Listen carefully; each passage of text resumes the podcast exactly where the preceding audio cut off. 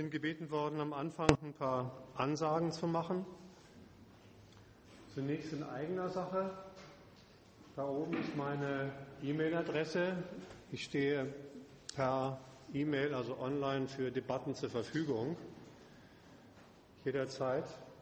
Darunter ist meine Homepage, der man noch einige Texte, aktuellere und ältere, entnehmen kann, die zur freien Verfügung dastehen. Und unter www.argudis.de kann man Vorträge runterladen, die im Umkreis des Gegenstandpunkts gehalten worden sind, von mir, aber auch von einer Reihe anderer. Auch ein richtig schönes Archiv drin. Es lohnt sich da mal reinzugucken.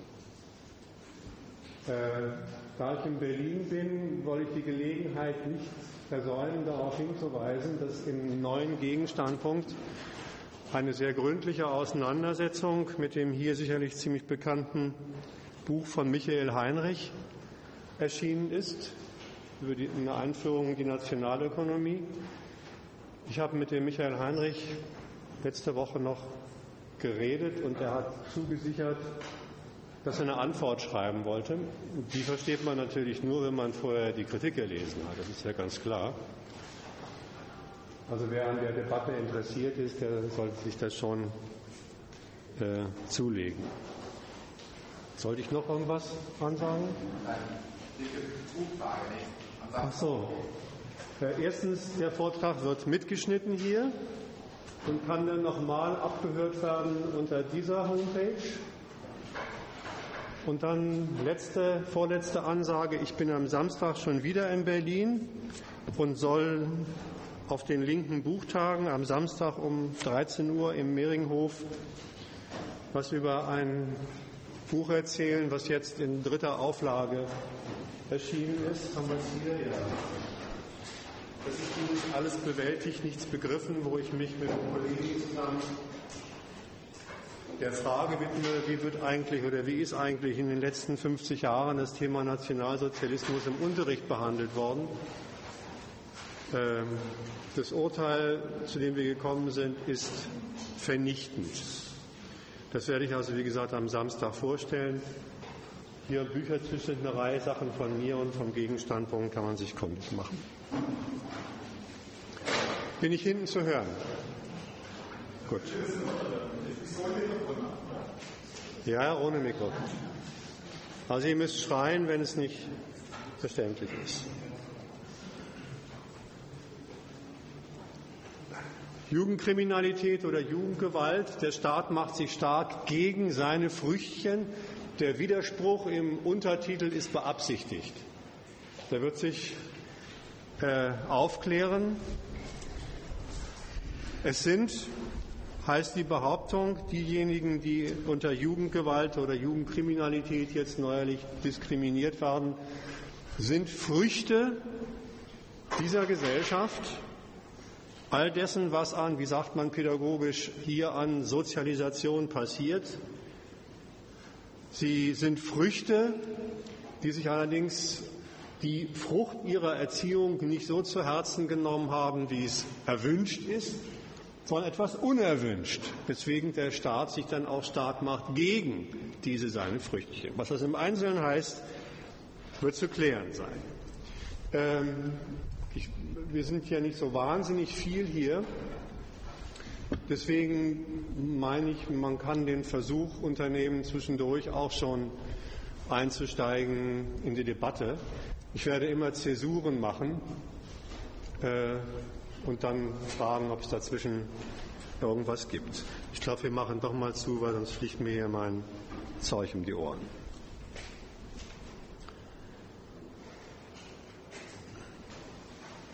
Das Thema und der Zeitpunkt des Vortrags sind ausgesprochen gut gewählt. Die Anklage vor dem Jugendgericht München gegen jene beiden Jugendlichen, die im letzten Jahr während des hessischen Wahlkampfs die Szene beherrscht haben, hat jetzt begonnen. Und einige Tage zuvor ist eine Verschärfung des Jugendstrafrechts im Bundestag verabschiedet worden. Dazu sage ich dann auch noch was. Ich will auch noch mal erinnern an jene Debatte über Jugendkriminalität, wie sie im hessischen Wahlkampf losgetreten worden ist. Der Anlass war, wie man weiß, jenes Video aus einer Überwachungskamera anlässlich der Eröffnung des Prozesses. Es ist ja mal wieder über die Bildschirme geflimmert aus einer Münchner U-Bahn. Der Filmausschnitt für sich zeigte mehr schemenhaft, mehr undeutlich zwei Gestalten, die eine Dritte zu Boden werfen und brutal mit Tritten und Schlägen traktieren. Um wen oder was es sich dabei handelte, war diesem Filmausschnitt, diesem Videoausschnitt selbst überhaupt nicht zu entnehmen.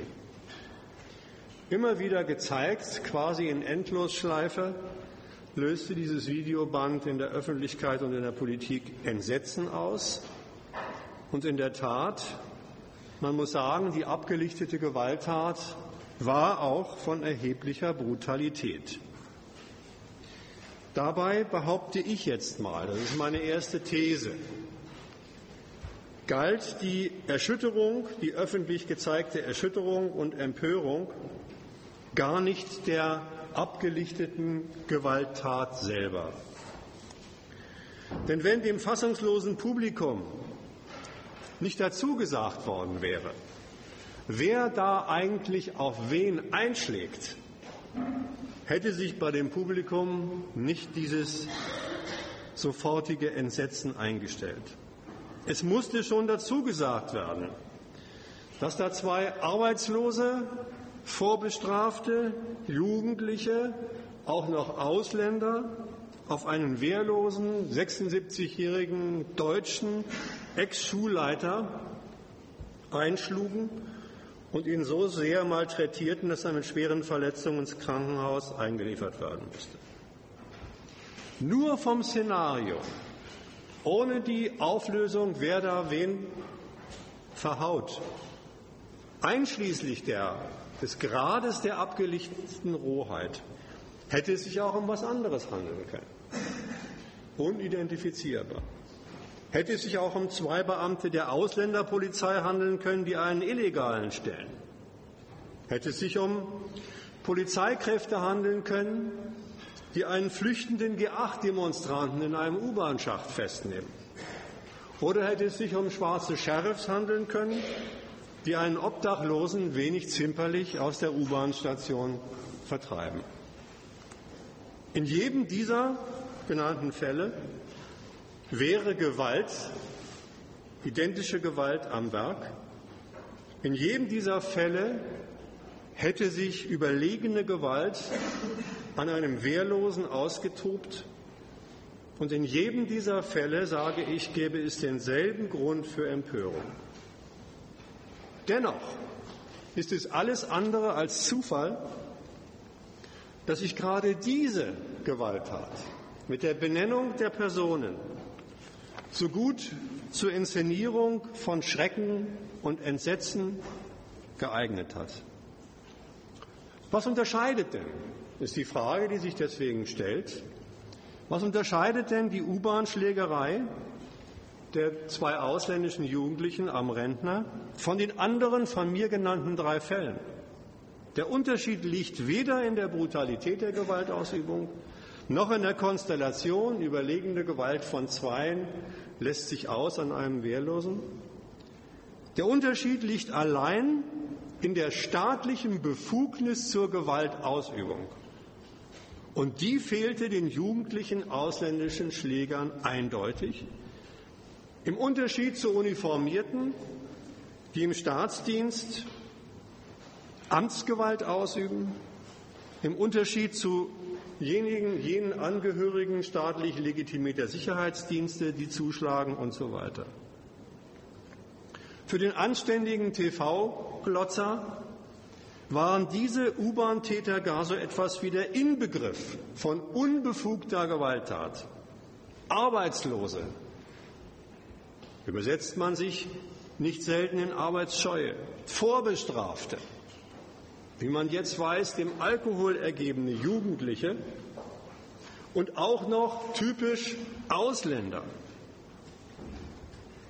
Also so etwas wie die, der Inbegriff des unbefugten Gewalttäters war da am Werk. Also, für sich genommen behaupte ich, meines hiermit begründet zu haben, sind Gewalttaten hierzulande, wenn sie öffentlich zur Schau gestellt werden, überhaupt kein Grund für jene Empörung, die Rohheiten aller Art auf jeden Fall verdienen. Wenn sie von Amtsträgern, von staatlich Befugten eben ausgeübt werden, dann gelten sie als notwendig, dann gelten sie als sicherheitsstiftend, dann gelten sie als ordnungshütend, erfährt man.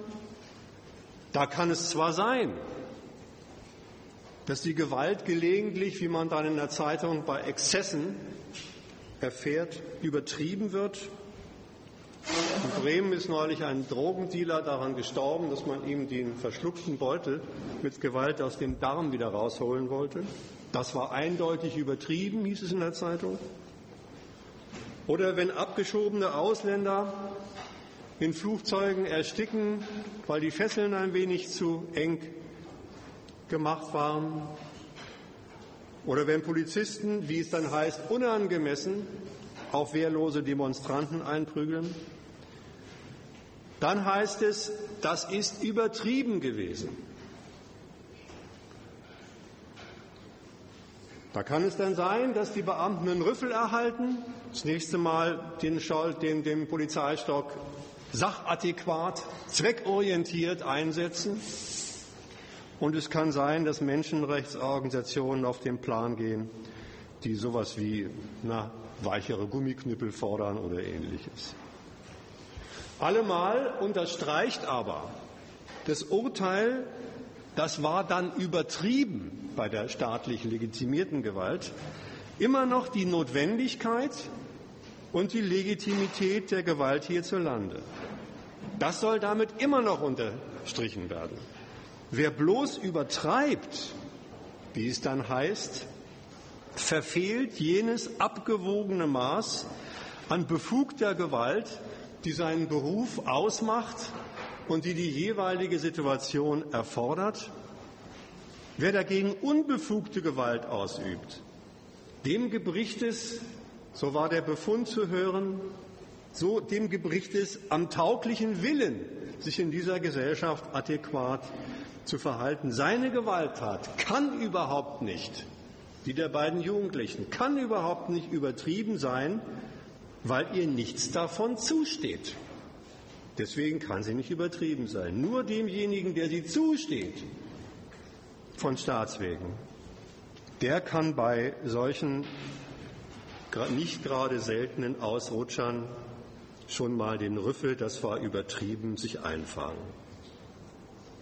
Es kommt also, und das gilt es jetzt festzuhalten als erstes, bei der Gewaltächtung, die jedem von uns eingetrichtert worden ist, als moralische und als rechtliche Gewaltächtung, immer nur darauf an, wer wem warum Gewalt antut. Gewalt, die hierzulande in dieser Gesellschaft alltäglich ist,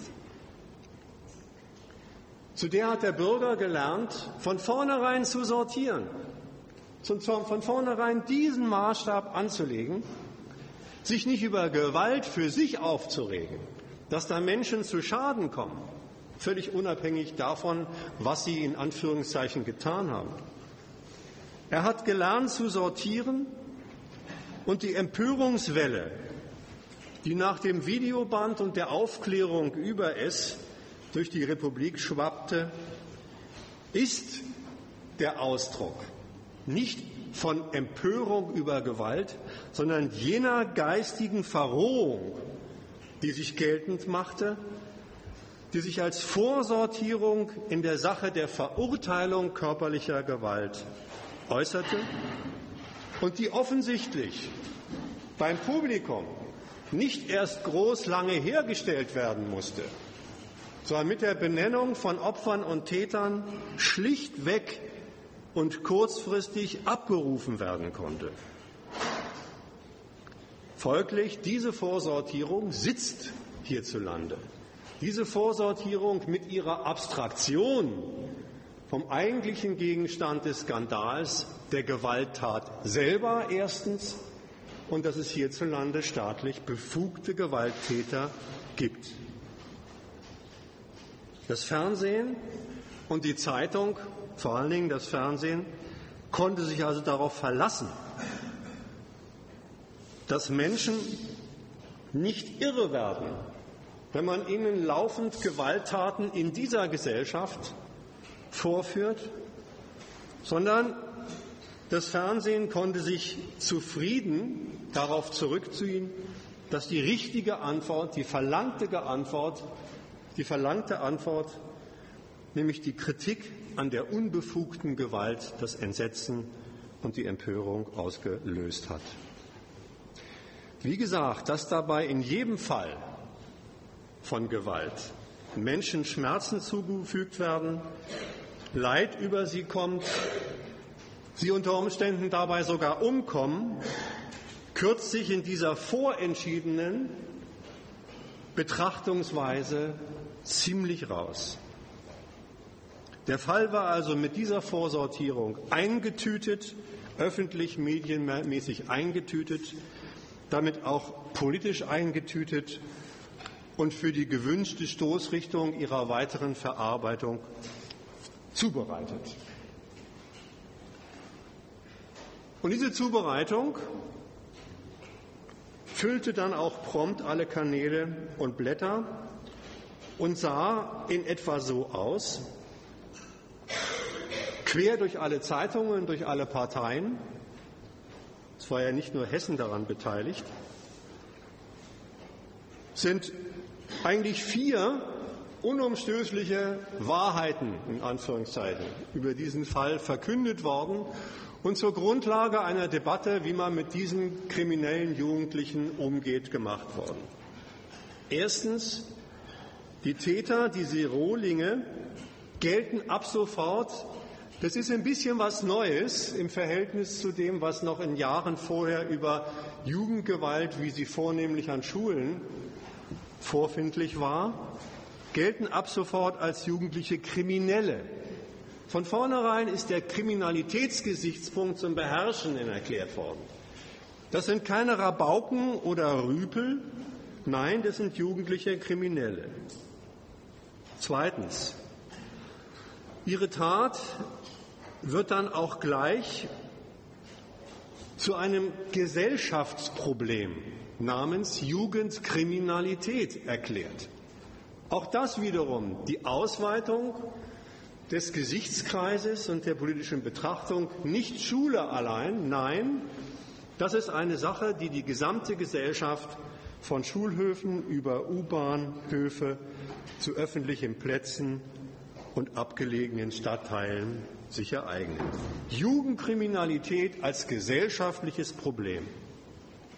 Drittens, dass besonders jugendliche Ausländer oder solche mit dem berühmten Migrationshintergrund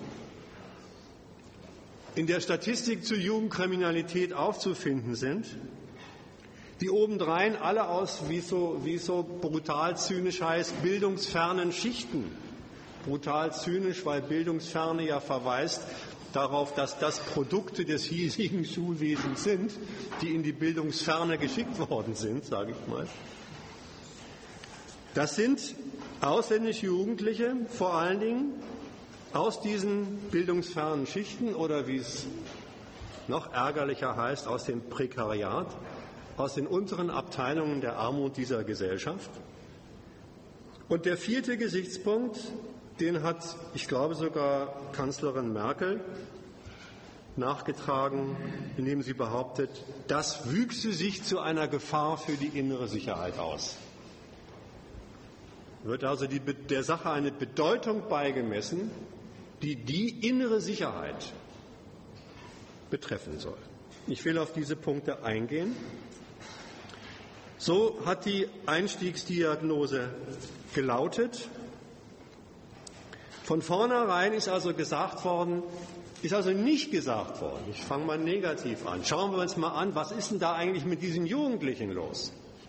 Was hat eigentlich diese Gesellschaft mit diesen Jugendlichen angestellt? Was haben wir, müssten die Politiker sagen, mit diesen Jugendlichen angestellt? Dass solche Phänomene an der Tagesordnung sind und nicht gerade selten. Nein, andersrum wurde von vornherein die Sache aufgezogen.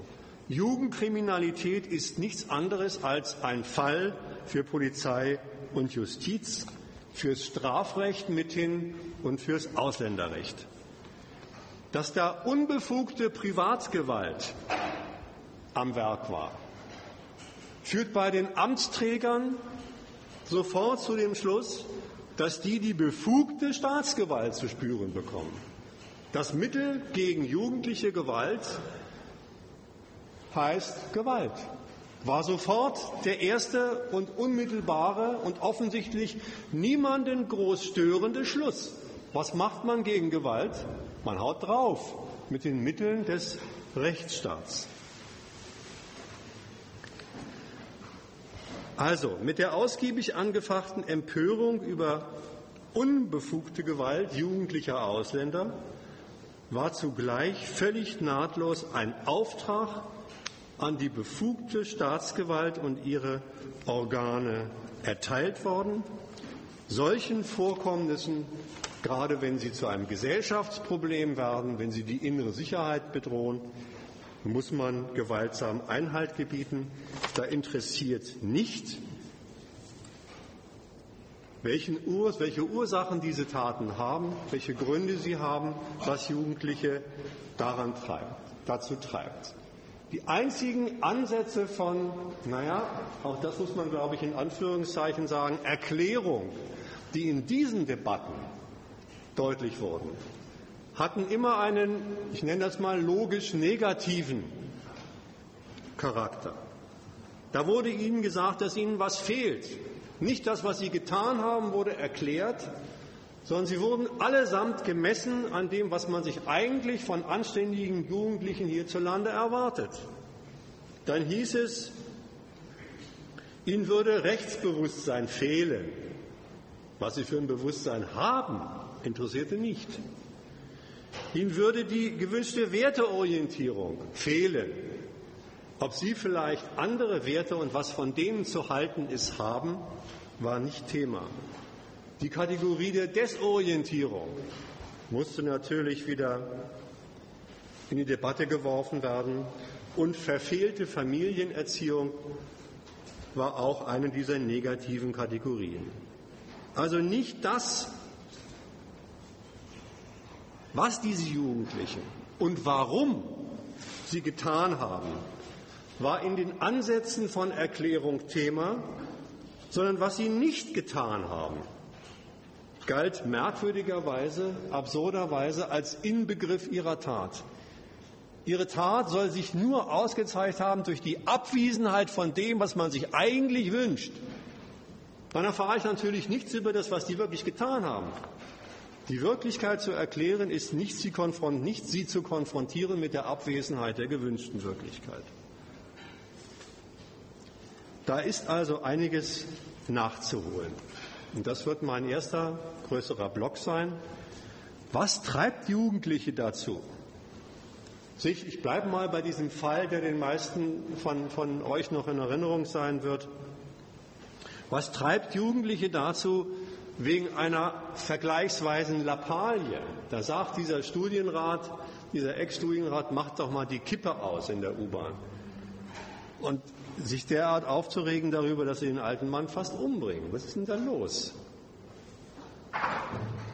Man muss auch fragen, wieso das kein Einzelfall ist. Und das stimmt ja auch. Warum eine Vielzahl dieser verwahrlosten Jugendlichen, die zu den Gesellschaftslosern gehören, zu solchen Formen von Selbstdarstellung greifen. Ich will das mal versuchen zu erklären in einem Trauerspiel in drei Akten. Das wird mein erster Teil sein. Ich hoffe, dass ich mich nicht zu sehr verquatsche, dass ich noch zu dem zweiten Teil komme. Der zweite Teil soll dann sich ausführlicher mit der Art und Weise, wie die Politik die Kriminalisierung näher bestimmt und welche Konsequenzen sie für den Umgang mit diesen Jugendlichen gezogen hat, sein. Mein erster Akt dieses Trauerspiels. Es ist, ich habe es eben schon mal angedeutet, kann man vielleicht mal hier Licht anmachen? Es ist ein von, von keiner Seite geleugnetes Faktum, dass Volksverarmung, Verarmung großer Teile des nationalen Volkes, die Armutsberichte häufen sich ja, da die überschlagen sich sozusagen. Der letzte war wieder ein Jugendarmutsbericht. Davor hieß es, jeder fünfte Deutsche würde unter der Einkommensgrenze liegen. In der Bildzeitung von gestern habe ich gelesen, dass im, Einzelhandels, im Einzelhandel zwei Drittel aller Beschäftigten sowieso schon unter Mindestlohn entgolten werden, der als Existenzminimum angegeben wird. Also das Faktum Volksverarmung wird nicht nur geleugnet, es wird ausgebreitet und es wird auch nicht geleugnet, dass es nicht Zufall ist, sondern dass es ein Instrument der hiesigen Standortkonkurrenz ist.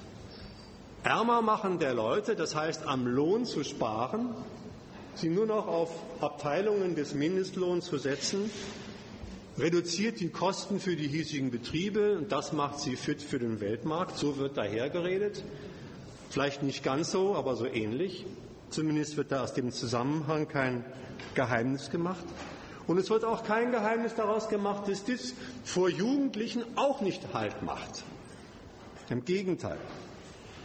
Das weiß man und diejenigen hier von euch, die in der Hauptschule tätig sind oder wie das hier in Berlin gerade heißt, wissen, dass immer mehr Jugendliche, Ausländer zumal, bereits in der Schule, die dann zutreffend Restschule heißt, erfahren, dass sie mit ihrer zumeist dann auch noch undeutschen, asozialen Herkunft später null Chancen haben, auf den vorgeschriebenen regulären Wegen, also Schule, Lehre oder Berufsausbildung, Lehre, Arbeitsmarkt, Job, sich in irgendeiner Weise eine längerfristig haltbare Existenz knapp über dem Existenzminimum zu sichern, also an Geld zu kommen.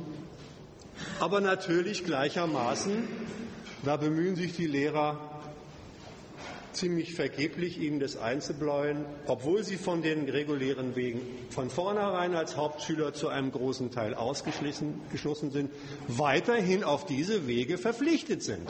Andere gibt es halt nicht als die, von denen sie ausgeschlossen worden sind. Wenn Schüler als Berufswunsch Hartz IV angeben, das habe ich mir nicht ausgedacht und das war durchaus ein ehrlich vorgetragener Berufswunsch, dann artikulieren sie längst vor der Entlassung aus der Schule, längst vor der Entlassung auf irgendwelche Arbeitsmärkte, dass sie zu jenem Teil der Gesellschaft gehören, der von vornherein und nicht erst nach jahrzehntelanger Arbeit, was ja schon schlimm genug wäre, zur gesellschaftlichen Überbevölkerung gehören, nicht gebraucht werden für den hiesigen Arbeitsmarkt und seine Erfordernisse und deshalb von allen regulären Karrieren, selbst den regulären Armutskarrieren, Mindestlohn etc. ausgeschlossen sind. Sie stellen dann überhaupt nicht per Beschluss, sondern per gesellschaftlicher Aussortierung schulisch, ökonomisch, politisch aussortiert, so etwas wie Parallelgesellschaft der Ausgeschlossenen, der sozial Ausgeschlossenen dar, in der Regel mit ihren Familien, wissen sich zum Rest der Gesellschaft nicht mehr zugehörig, ja erklären nicht selten die Reichen in Anführungszeichen, das sind alle diejenigen, die ein bisschen mehr haben als sie selber, zu ihren Feinden. Dieses hier Gesellschaftsbild und ich meine, ohne das der Kritik vor, äh, von der Kritik auszunehmen, man kann verstehen, man kann verstehen, dass sie das so sehen, wo die regulären Lebensumstände in der Konkurrenz für sie jeden Angebotscharakter verloren haben, den die Konkurrenz in der Universität, wer hier studiert, immer noch hat, sondern wo die regulären, über Konkurrenz verlaufenden Lebensumstände für diese Jugendlichen nur noch Ausschlusscharakter besitzen, dass sie sich dann auch genauso definieren. Das ist der erste Akt, das ist das Werk und vom, das Werk der Schule und das Werk des Restes der Klassengesellschaft, immer mit den staatlichen Vorschriften in Sachen Lohn, in Sachen Ausländergesetz dabei. Jetzt kommt mein zweiter Akt. Wer dies nun als ein Jugendlicher, der von dieser gesellschaftlichen Sortierung, Aussortierung betroffen ist, nicht für ein Zeichen von Kapitalismus, sondern für ein Zeichen von Ungerechtigkeit hält, der hat sich für den nächsten Akt meines Trauerspiels gerüstet. Dann hat, er nämlich, hat ihm nämlich eine Lüge eingeleuchtet, die ihm hier auch sozusagen mit der Muttermilch beigebracht worden ist, nämlich die Lüge, dass hierzulande jeder Mann so etwas wie ein Recht auf Erfolg hätte. Dass hierzulande, wo sich jeder Mann in der Tat, und das ist jetzt gar nicht ironisch gemeint, um die Erfüllung seiner Wünsche, um die Befriedigung seiner Bedürfnisse selbst kümmern darf oder muss, ich tendiere zu muss, dass da so etwas abgeleitet wird, wie ja, wenn, dies, wenn ich das hier alles darf, dann hat diese Gesellschaft mir doch Zusammenhänge eingerichtet, die mir das Recht auf Erfolg ermöglichen.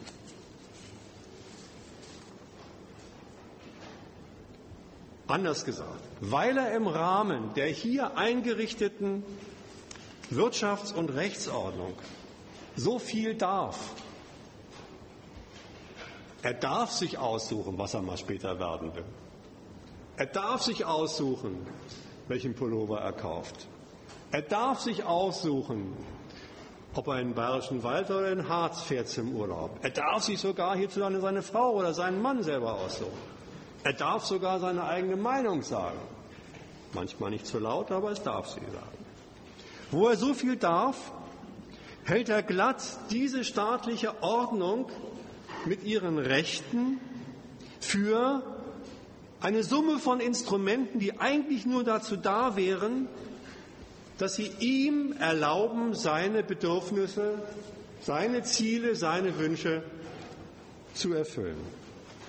Wenn er mit diesem Bewusstsein, die vulgäre Fassung davon heißt übrigens, jeder ist seines Glückes Schmied, das kennt ihr, sich dann in die Wirklichkeit dieser Gesellschaft hineinbegibt und erfährt, dass das Recht auf Erfolg was ganz anderes ist als die Befriedigung aller Wünsche, die Realisierung des Erfolgs, dann kann es schon mal sein, dass so ein Mensch, und die gehören dann eben vor allen Dingen zu den unteren Abteilungen, zu einem, ich nenne das mal, enttäuschten Rechtsidealisten mutiert.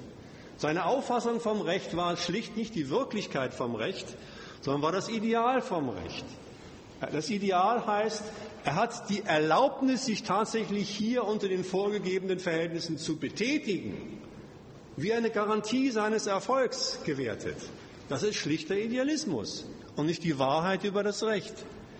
Also als enttäuschter Rechtsidealist tritt er auf, wenn all das nicht aufgegangen ist, was er sich vorgestellt hat, und er diesen Zustand charakterisiert an, das ist aber eine Ungerechtigkeit, die hier mit mir passiert ist.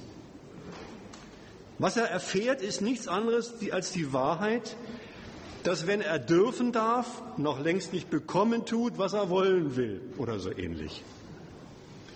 Das ist nicht zufällig, denn der Kapitalismus braucht eben nur die Leute, die er braucht.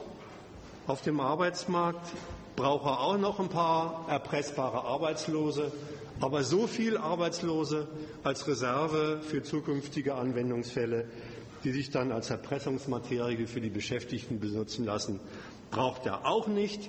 Aussortierung des Restes, Erklärung für endgültig überflüssig, Abschiebung in Hartz IV ist das, was er erfährt. Mit dem Urteil, mit dem falschen, mit dem moralischen, falschen Urteil, dass ihm Unrecht geschehen sei, ein Urteil, was nicht nur diese Jugendlichen drauf haben, sondern dass hierzulande jeder Bürger, wenn irgendetwas mal nicht so läuft, wie er es wünscht, sofort drauf hat und zu verstehen gibt, dass er gelernt hat, seine Interessen nur im Rahmen der gültigen Rechtsordnung zu definieren und zu beklagen. Das muss sich mal vorstellen, was das für ein Unfug ist. Mein Interesse gilt nur so weit, wie es vom Recht anerkannt wird. Also formuliere ich es auch nur als Recht, was ich habe und mache mir nicht, stelle mir nicht die Frage, ob mein Interesse eigentlich in irgendeiner Weise dasselbe ist wie das, was mir hier erlaubt worden ist. Also, mit dem falschen Urteil, da sei ihm Unrecht geschehen, hat er aber für sich selbst eine eingebildete, private Rechtsgrundlage geschaffen für seinen eigenen Umgang mit der Ungerechtigkeit, die nicht selten, ich will es mal an dem Beispiel machen, Rechtsbruch, Bruch des gültigen Rechts heißt. Naja, zum Beispiel derjenige, der dann klaut, Autos aufbricht, Omas überfällt, ihnen die Taschen klaut oder sich in die Berufsgruppe der Dealer einsortiert, der ist für den Staat der Kriminelle. Das ist für den Staat der Kriminelle und den interessiert dabei überhaupt nicht, dass dieser Verbrecher in Anführungszeichen durchaus im Rechtsbewusstsein handelt. Wenn ich das nicht kriege, dann hole ich es mir halt. Ist so eine merkwürdige Vorstellung von selbstregulierter Gerechtigkeit. Es ist so etwas Ähnliches wie das negative Abziehbild der Rechtstreue, die vom Bürger verlangt wird. Auch er ist ein, ein Rechtsfuzzi, nenne ich es mal. Jemand, der auf dem Boden des Rechts steht, das hierzulande gilt. Jetzt bloß aus dem Umstand, dass er enttäuscht ist vom Recht, enttäuscht, genauer gesagt vom Ideal, das sich vom Recht gemacht hat, sich auf den Boden eines privat verfertigten Rechtsstandpunkts stellt und sagt, dann darf ich mir das ja wohl selber nehmen, dann habe ich da ja wohl einen Anspruch drauf. Der Kriminelle weiß natürlich, kriminell in Anführungszeichen, Staatsurteile und nicht meins, weiß natürlich, dass er einen Rechtsbruch begeht. Er will ja nicht eingebuchtet werden. Jeder Mensch weiß das.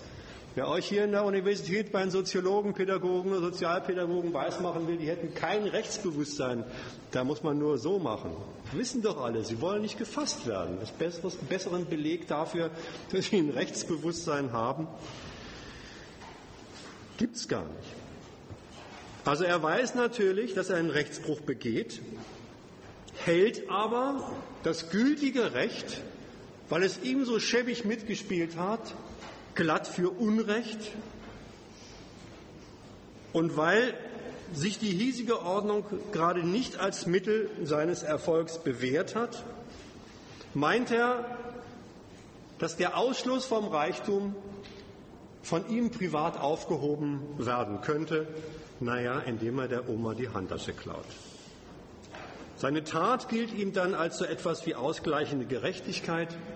Und an der Stelle deutet sich schon was, sowas an, dass bei diesen Menschen manchmal dieser enttäuschte Rechtsstandpunkt wichtiger ist als die geklauten Pfennige oder die geklauten Euros, die er dann in der Tasche hat, um sich da was von zu kaufen. Das ist manchmal da nicht zu entscheiden. Das gibt den Übergang zu meinem dritten Akt ab. Wenn diese rechtsmoralisch, geistig rechtsmoralisch verfassten Kleinkriminellen, Kleinkriminellen Anführungszeichen wieder, für, für, für groß angelegte Kriminalität, denkt an die wunderbaren Filme über wissenschaftlichen Bank, Einbruch, wo die erstmal ein paar zigtausende reinstecken müssen und ausgebildete Informatiker, Physiker, Sprengstoffspezialisten brauchen. Für solche wunderbaren, in Anführungszeichen, wunderbaren Banküberfälle reicht natürlich bei denen nicht. Sie müssen schon auf das Genannte zurückgreifen.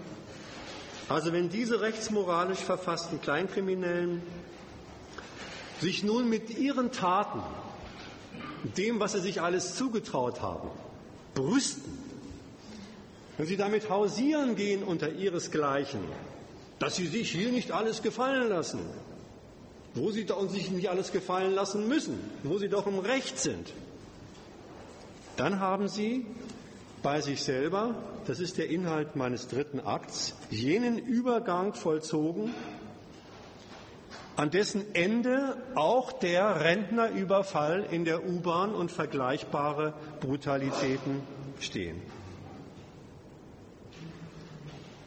Diese Jugendlichen wollen dann ab sofort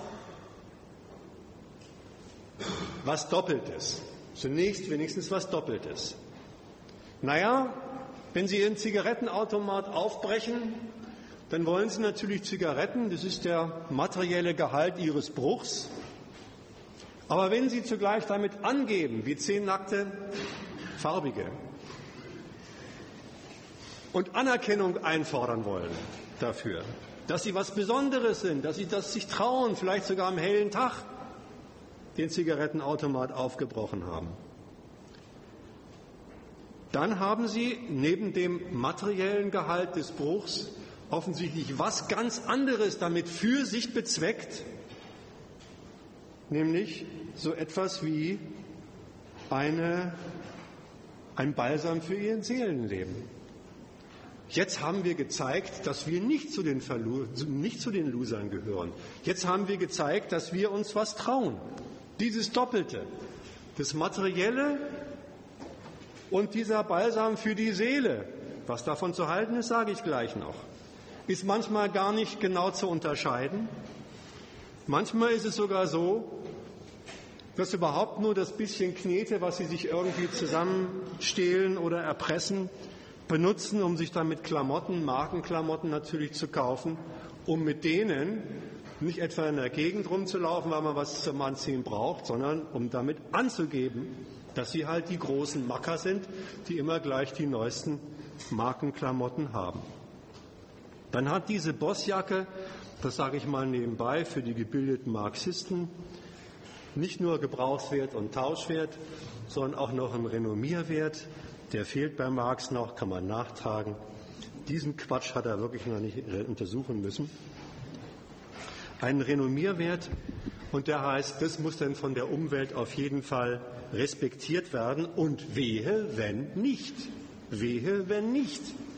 Dann wird dieser Umwelt, die einfach gleichgültig über diesen stolzen Menschen, der die neuesten Schuhe oder Jacken mit Goldkettchen und sonst was hat, äh, der ist der Respekt auch schon mal eingeprügelt.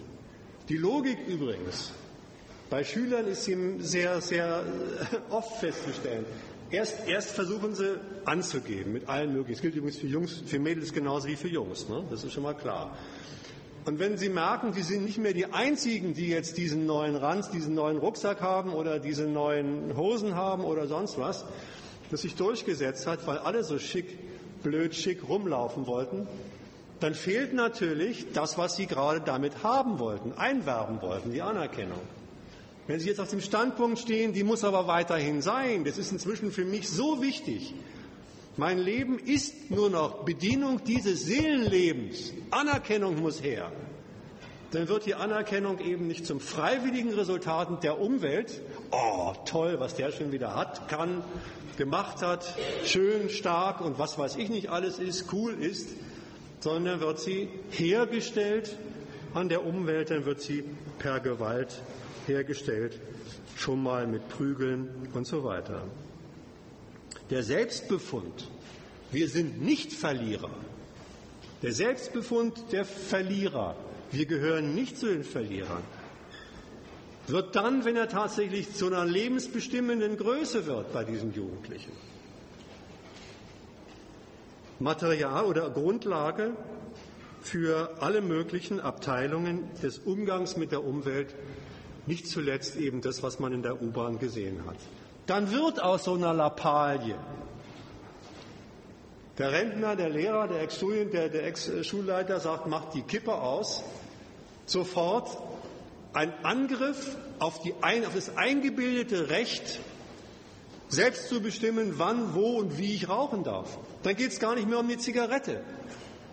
Dann ist dieser Mensch beleidigt in dem eingebildeten Wahn, er sei der Herr seiner nun wirklich kleinlichsten Bedürfnisse und sagt nicht, okay, Alter, nächste U-Bahn steige ich aus, sowieso aus, dann rauche ich dort, sondern steigt mit ihm aus und schlägt ihn zusammen. Das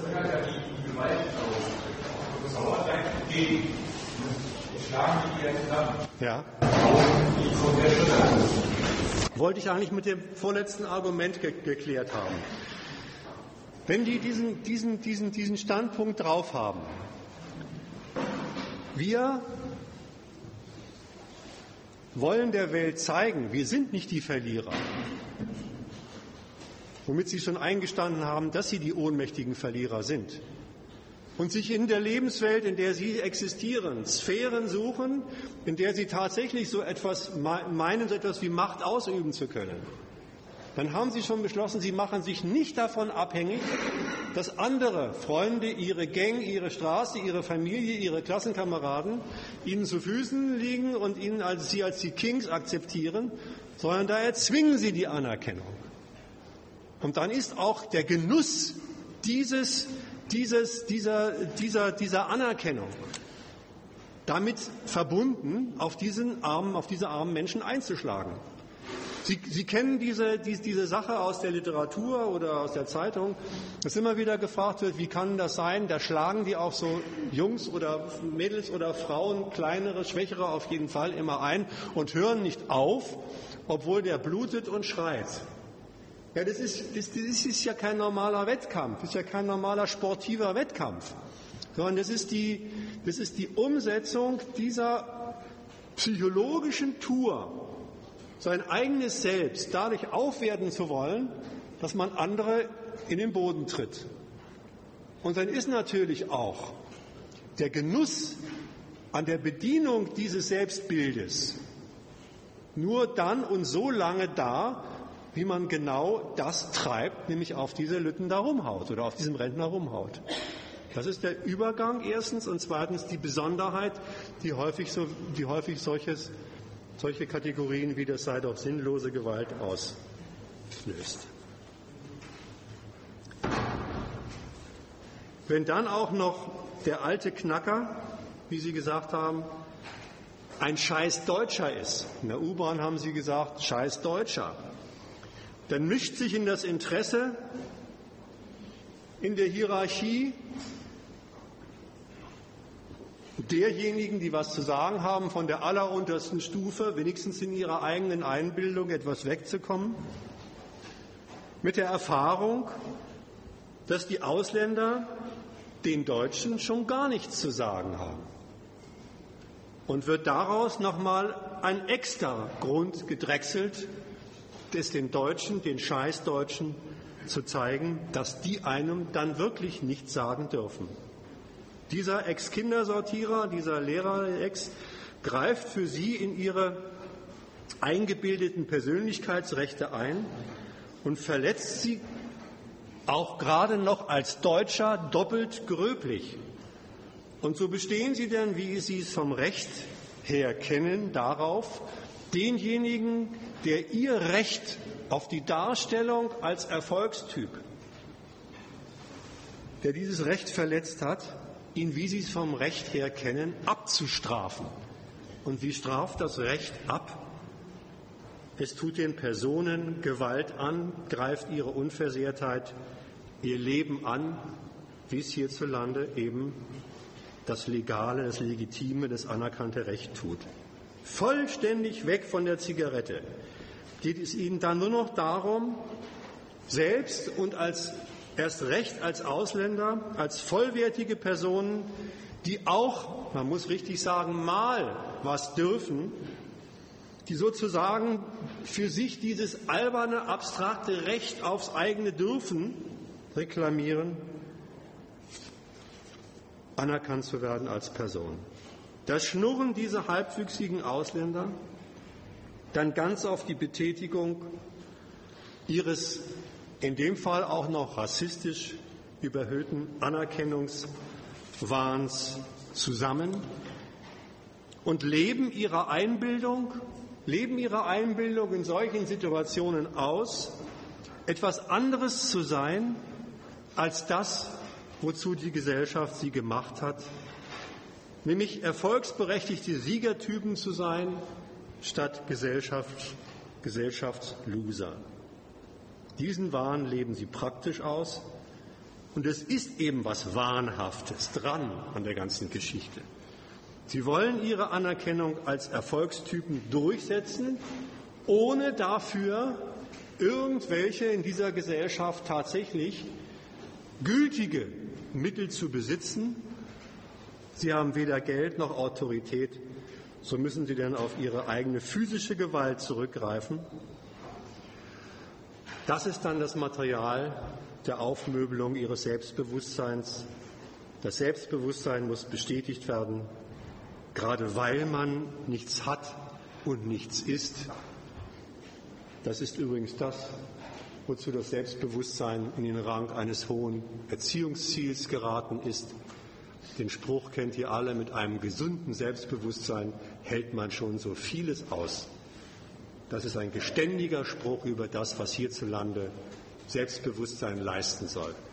Verlierer sollen sich getrennt von der Situation ihrer, ihres gesellschaftlichen Verliererstatus irgendetwas über sich selbst einbilden. Und sei es nur, dass diese, selbst, dass diese Selbsteinbildung darin besteht, dass sie sich zu den Halbsiegern der nationalen, der, der europäischen Fußballmeisterschaft da äh, äh, deklarieren. Dies ist auch eine Abteilung. Dann bin ich zwar nicht Sieger, aber ich gehöre zu den Siegern, bis man dann montags wieder in die Lehre oder aufs Arbeitsamt muss. Aber Wichtig. Aber nicht wenn das so eine Art Frustrationsventil auch wenn man dann sagt, man hat dir schon wieder geschlagen, hast du gezeigt, und jetzt je weiter oder weiter geht es dann auch weiter an Anerkennung, dass man das Gefühl hat, Jetzt kann ich meinen Druck ablassen.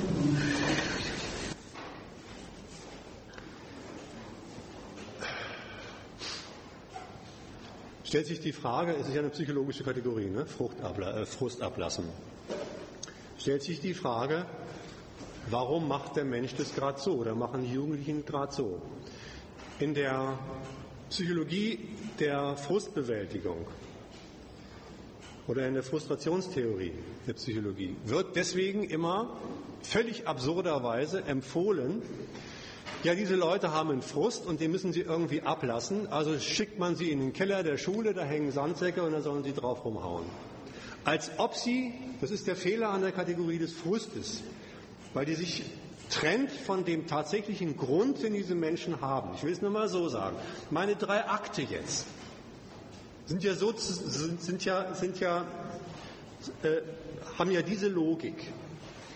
Das erste, der erste Akt war der Nachweis, die sind gesellschaftlich zum sozialen Ausschuss erklärt worden. Das hat diese Gesellschaft mit ihnen gemacht. Schulisch, ökonomisch, politisch. Im zweiten Schritt passiert jetzt was Merkwürdiges. Im zweiten Schritt der Diagnose, das ist aber ungerecht, deuten Sie genau diese Lage falsch, aber immer unter Benutzung von Gelernten. Sie benutzen das Kriterium, hierzulande gilt mein Interesse nur, sofern es berechtigt ist, halten Ihr Interesse für sehr berechtigt und sagen dann, holla, wenn es nicht aufgeht, dann ist mir Unrecht geschehen. Im dritten Teil wird das Ganze sozialpsychologisch oder psychologisch in die Frage der Bestätigung des eigenen Selbst verwandelt. Der Ausgangspunkt ist aber nicht irgendein Frust, sondern immer die Abteilung, ich bin gesellschaftlicher Loser und will jetzt mal Macht ausüben. Jetzt zeigen Sie mir mal, wie man Macht ausüben kann, oder ich will mal so, ich will das Gefühl der Machtausübung, muss man sagen wie man das Gefühl der Machtausübung am Sandsack loswerden kann. Die Frustrationstheorie macht sich frei von dem immer noch im Endergebnis erkennbaren Ausgangspunkt der gesellschaftlichen Depravierung dieser Leute. Ich will noch, ehe ich den erst, ganzen ersten Teil abschließe, will ich noch auf eine ganz wichtige Sache verweisen. Bei dem, was ich jetzt erklärt habe, vor allen Dingen was die Abteilung zweiter und dritter Akt anbelangt,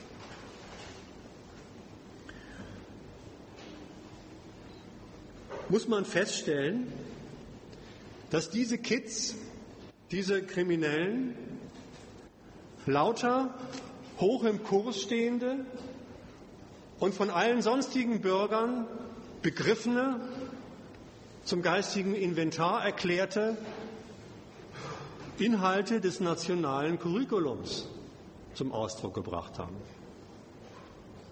Darin sind sie erstmal überhaupt nicht unterschieden von lauter braven, unauffälligen Bürgern, dass jedermann ein Recht auf Erfolg hat. Glaubt hierzulande mit unterschiedlicher Auslegung so fast jeder. Dass der Einzelne sich, wenn er sich ordentlich in der Konkurrenz anstrengt, Leistung bringt, dann auch einen Anspruch auf die Honorierung der Leistung hat. Auch so ein Quatsch. Der Arbeiter arbeitet sich krumm in der Fabrik, das Unternehmen kann die Ware nicht verkaufen, macht dicht. Was ist jetzt mit der Leistung? Hat es sich gelohnt? Hat er keine Leistung gebracht? Alles Unfug.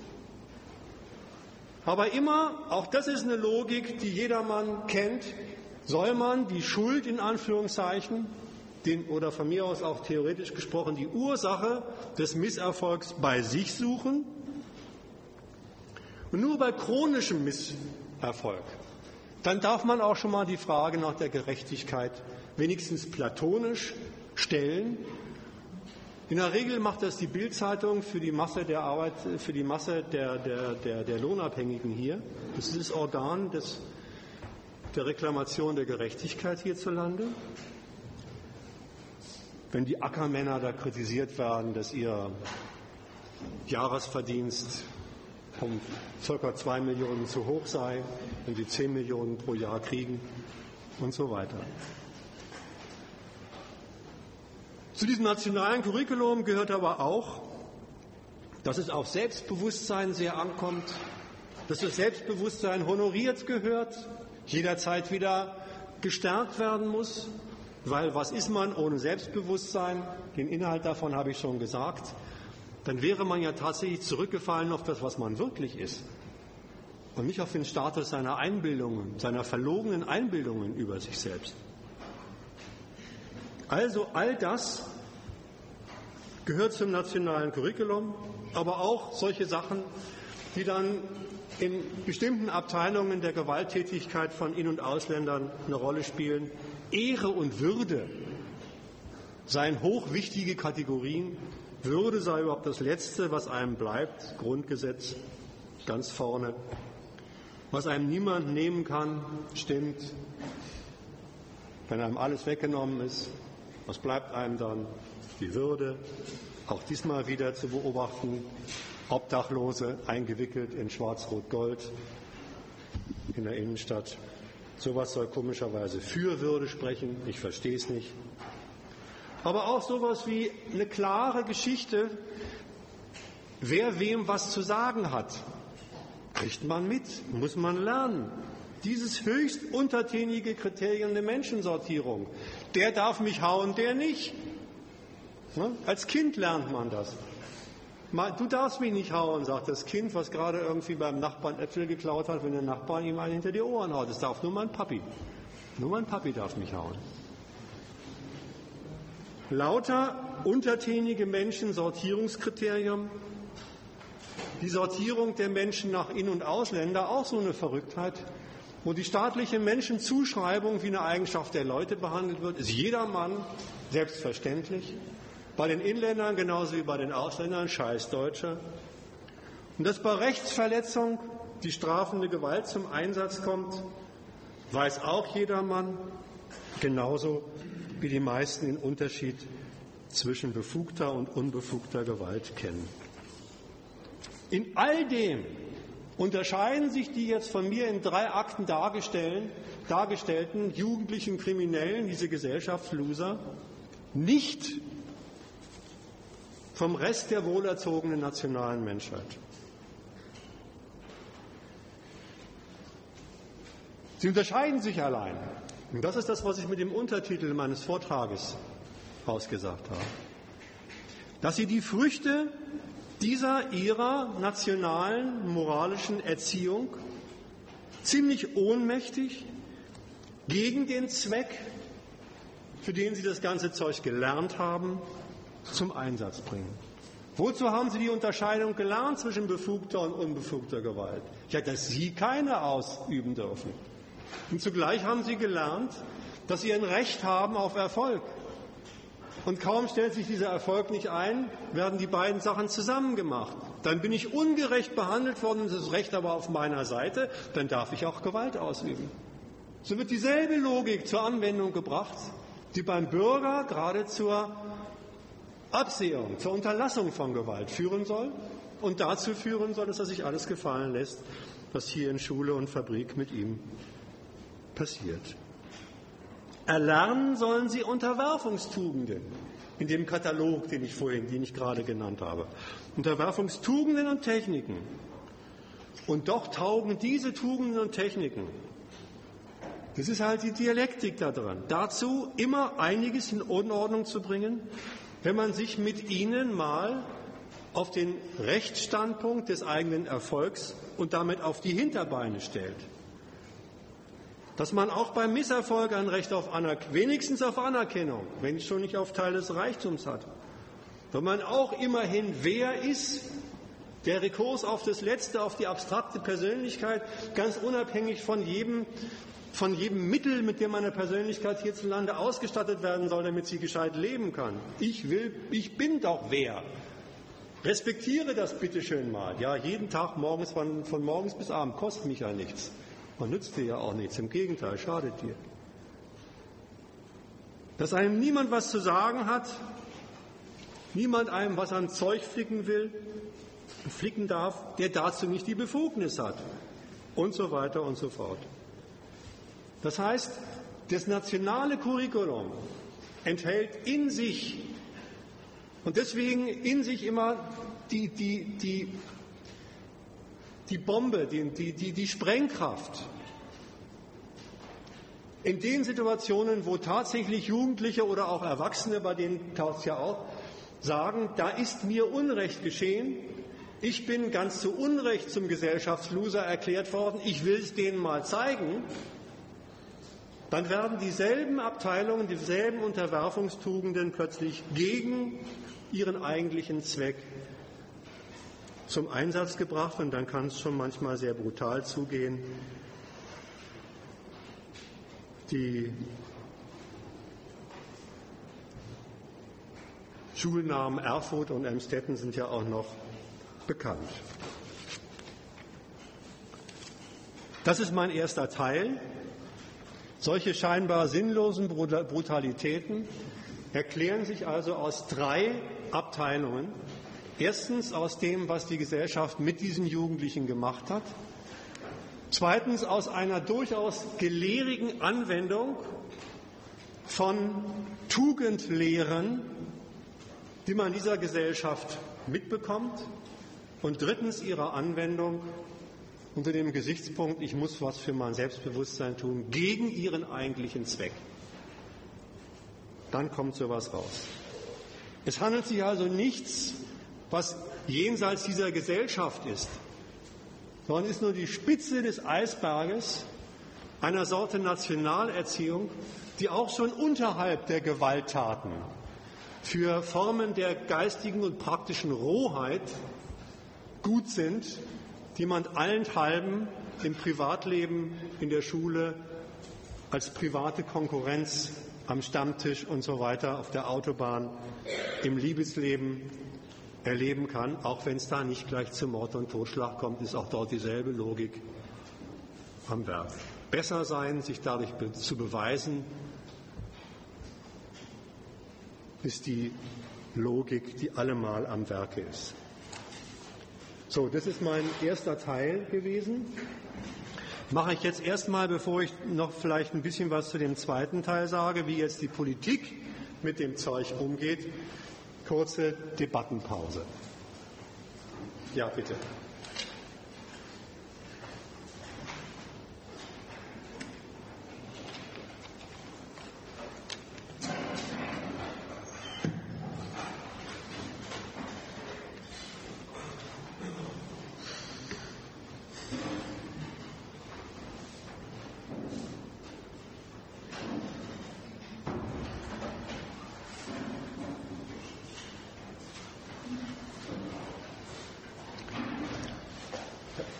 Lass mal die Tür ein bisschen offen, ist noch ein bisschen kürzer.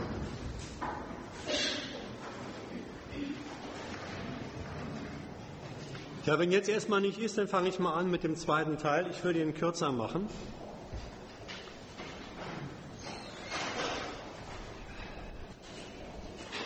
Das war, wie ich meine, die Erklärung dessen, was da passiert, exemplarisch vorgeführt an, dieser, an diesem Münchner Vorfall. Ich habe schon gesagt, dass die Politik und die Öffentlichkeit, leider auch die Wissenschaft, sich um die Frage, was ist denn da eigentlich passiert, nicht interessiert, sondern mit der Fassung der ganzen Sache als Jugendkriminalität solche Fälle verwiesen hat und überstellt hat in die Abteilungen, alle Abteilungen der staatlichen Gewalt, Polizei, Justiz etc. Die Logik ist ganz einfach. Da interessiert nicht, was es passiert, sondern die Tat ist nichts anderes als die Missachtung des Rechtsstaats. Und da hat die gnadenlose Logik des Strafrechts zuzuschlagen.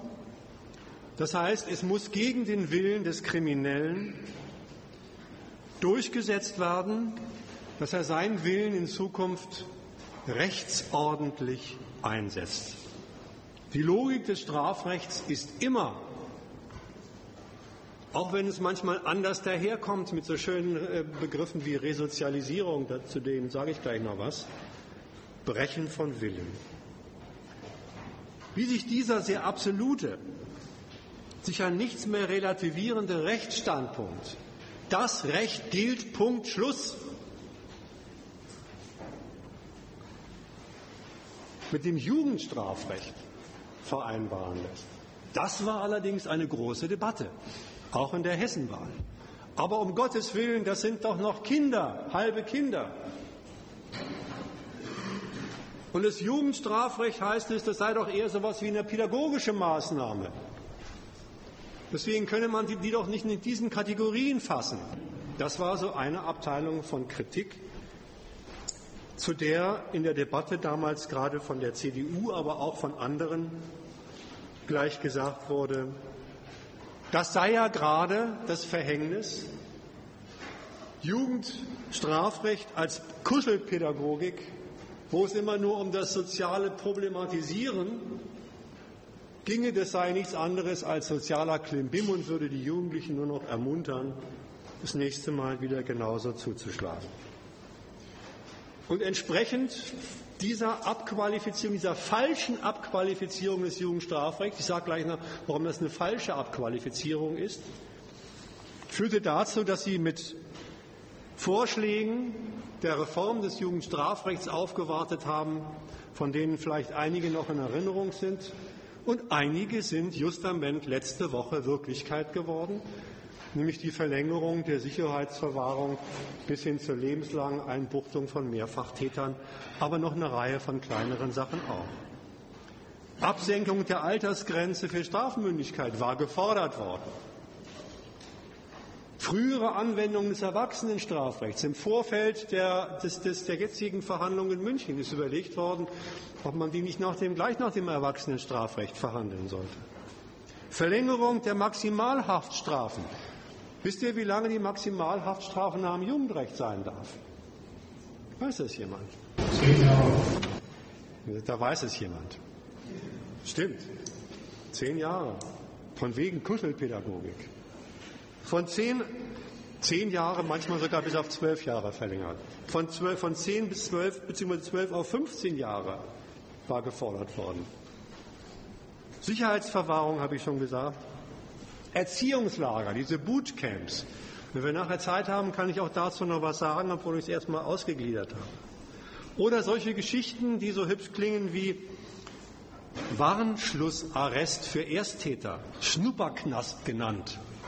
Die sollen mal so zehn Tage rein, dann werden sie schon sehen, wie es dazu geht.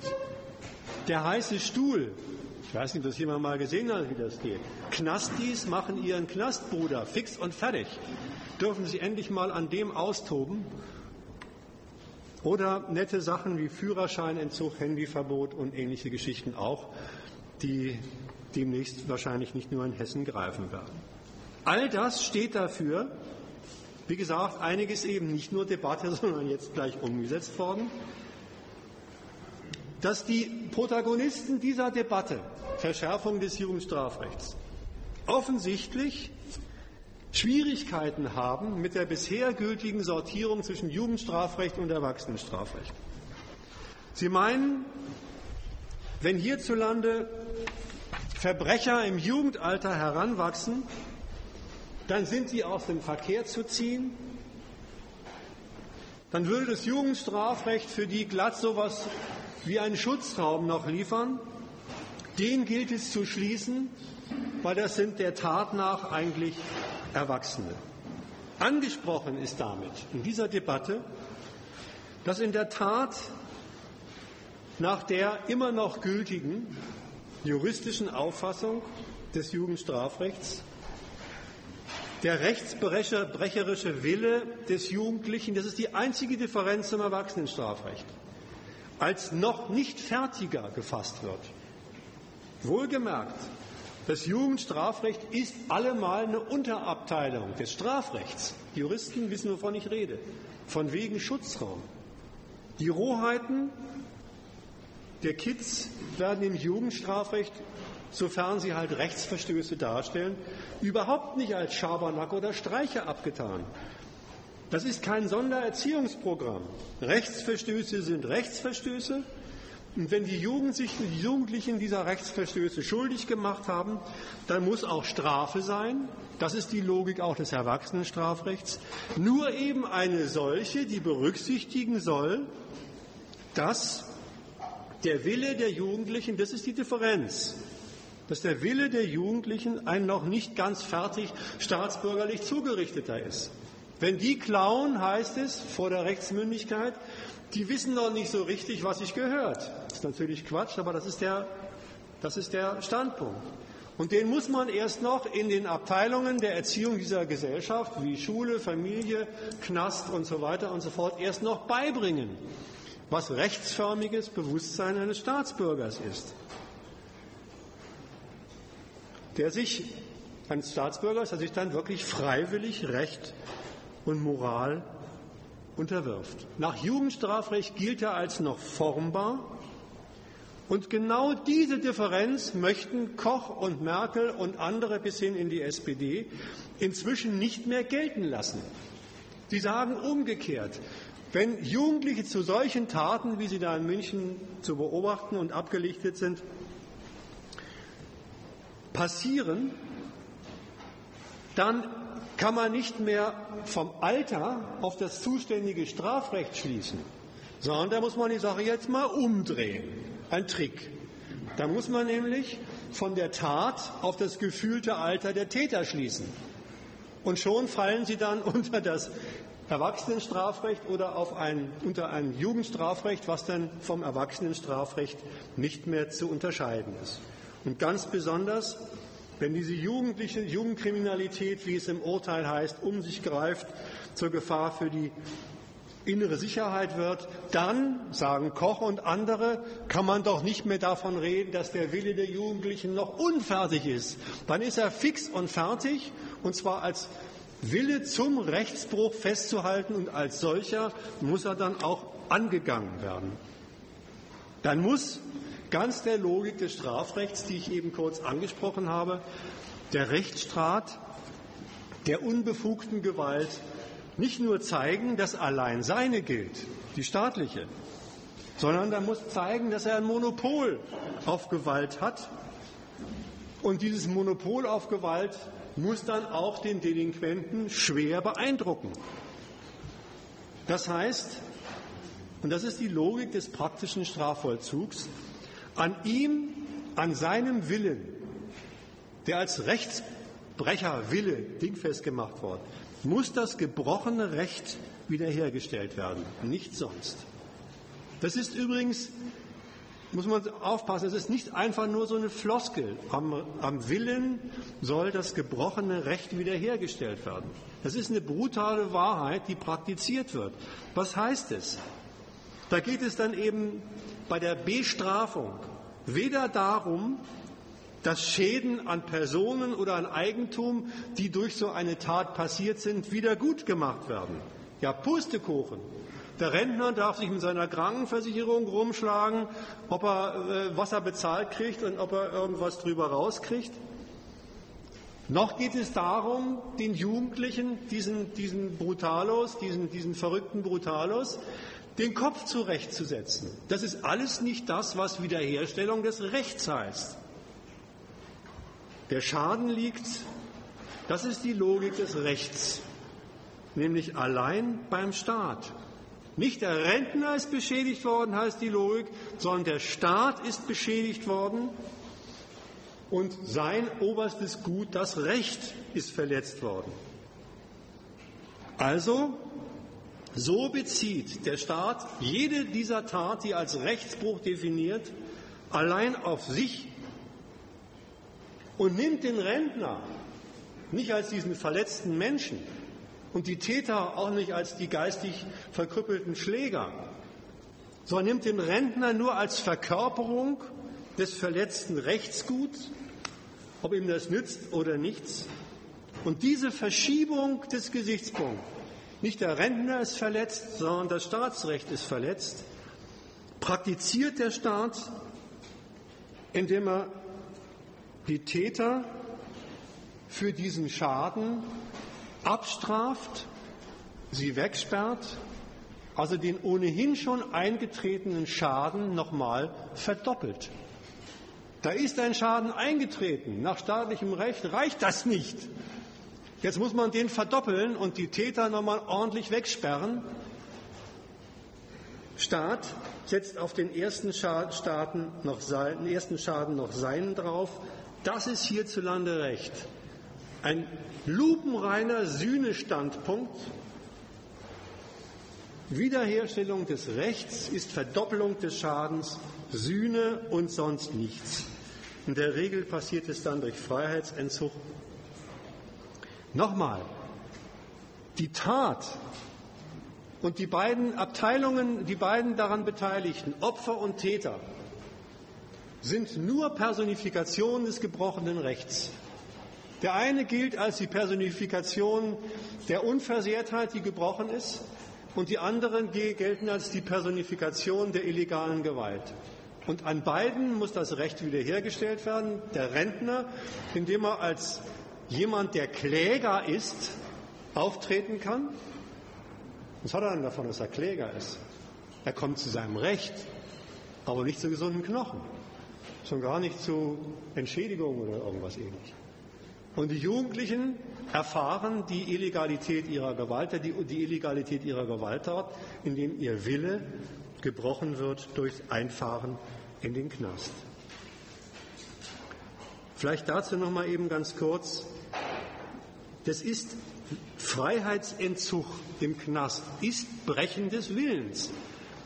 Ich weiß nicht, ob hier jemand ist, der diese Erfahrung schon mal gemacht hat, und zwar nicht nur äh, in einem Empathiespielchen, sondern ernsthaft.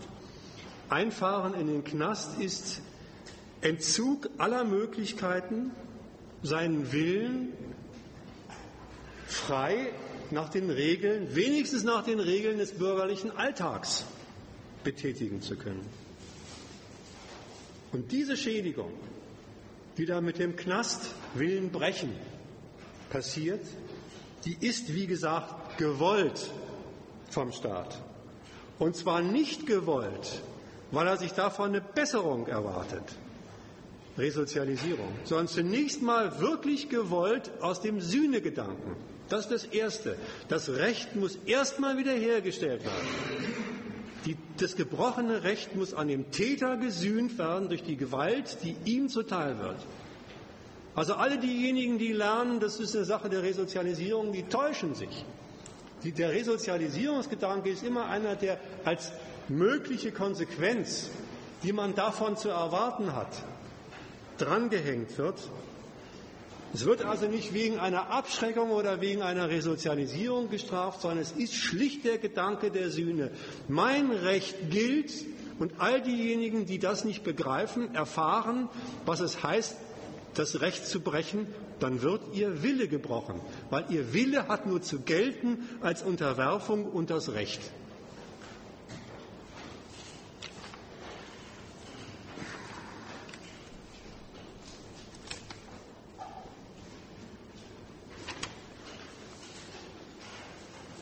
Ach übrigens, vielleicht das noch eben.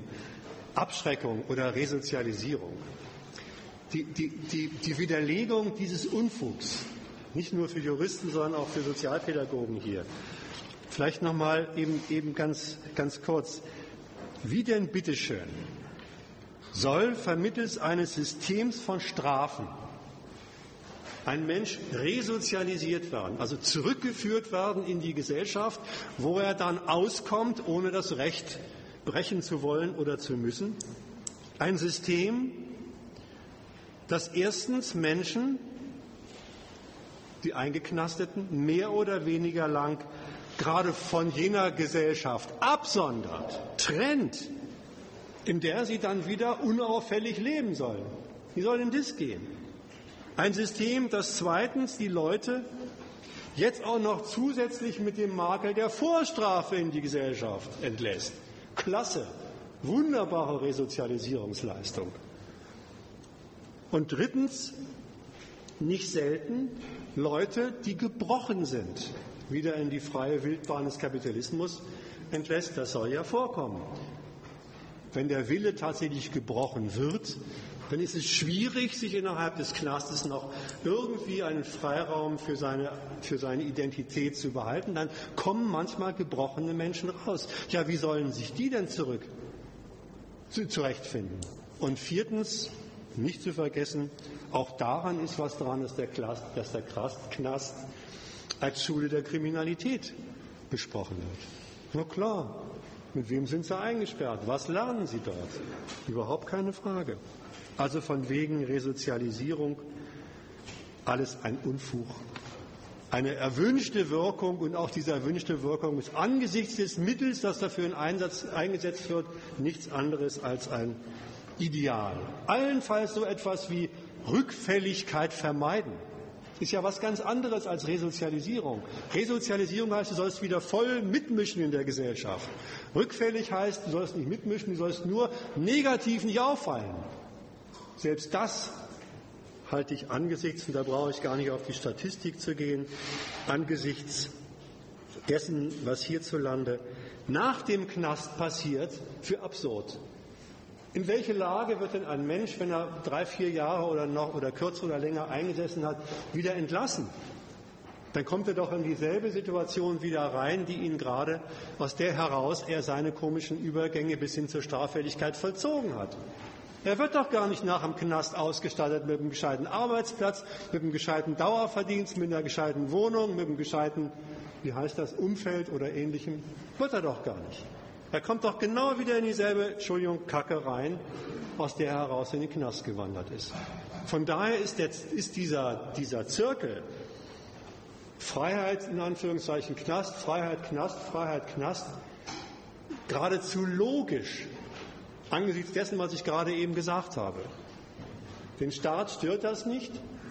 Der, stellt, der steht, hält den, den, den, den Standpunkt des Strafrechts als absoluten Standpunkt fest, exekutiert die Sühne und macht allenfalls, wenn er wieder sagt, Rückfallquote von 50 Prozent, nur 60 Prozent und diesen Zirkel feststellt, Freiheit, Knast, Freiheit, Knast, Freiheit, Knast, den Übergang zu sagen, ja, das sind dann halt irgendwie, da sind dann dann Kriminelle dann wird es zu einer Eigenschaft der Leute erklärt, was er erstens gesellschaftlich und zweitens mit den Mitteln seines Strafrechts an ihnen hergestellt hat.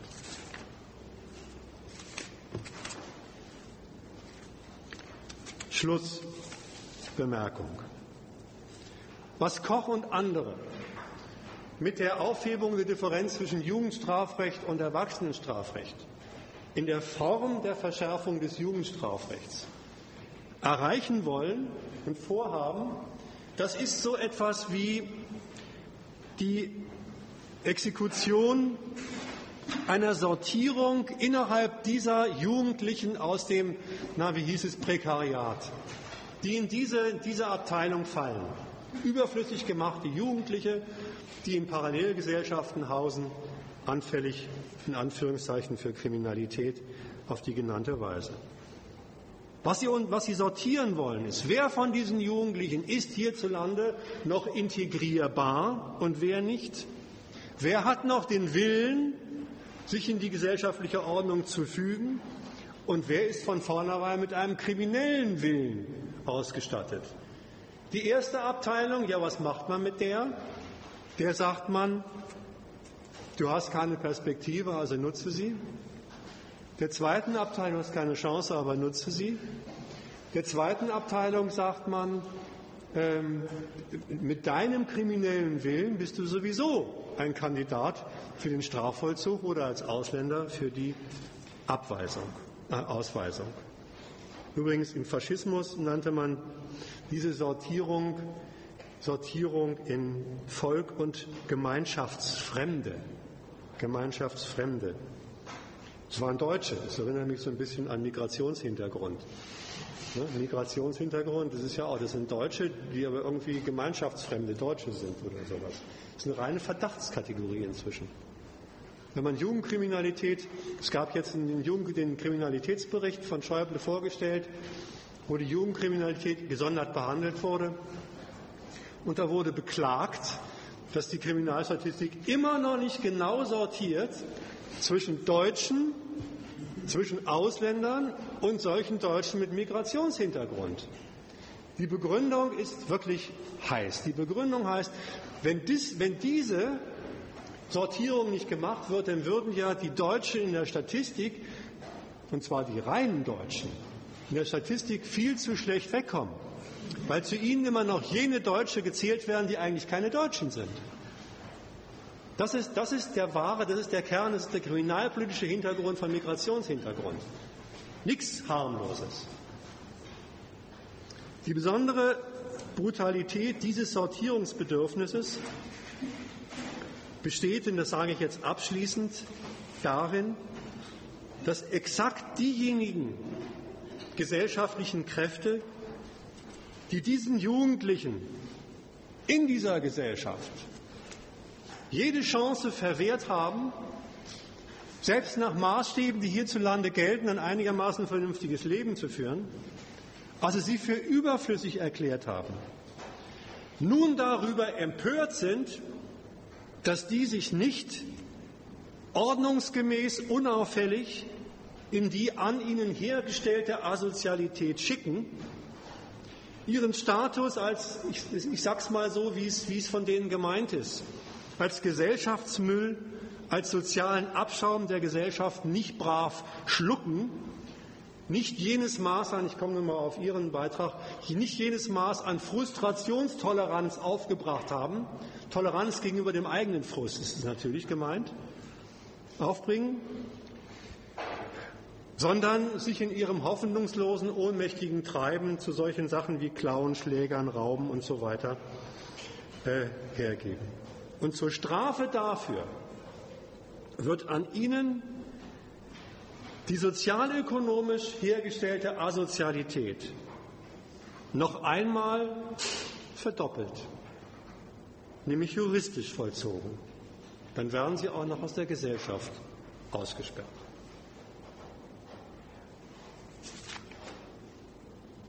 Soweit der rechtspolitische Standpunkt. Und der scheint sich durchaus immer mehr durchzusetzen.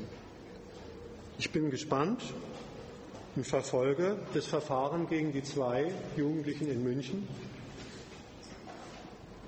was dabei rauskommt wird man sehen. In den Vorerklärungen des Richters hat man gemerkt, dass der schon aus der Debatte der letzten anderthalb Jahre einiges gelernt hat. Danke, das war's.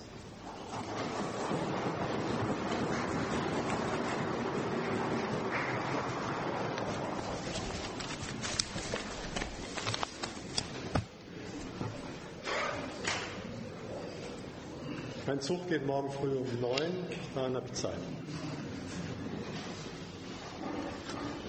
Scherz wird langsam langweilig, ne? Ja, bitte.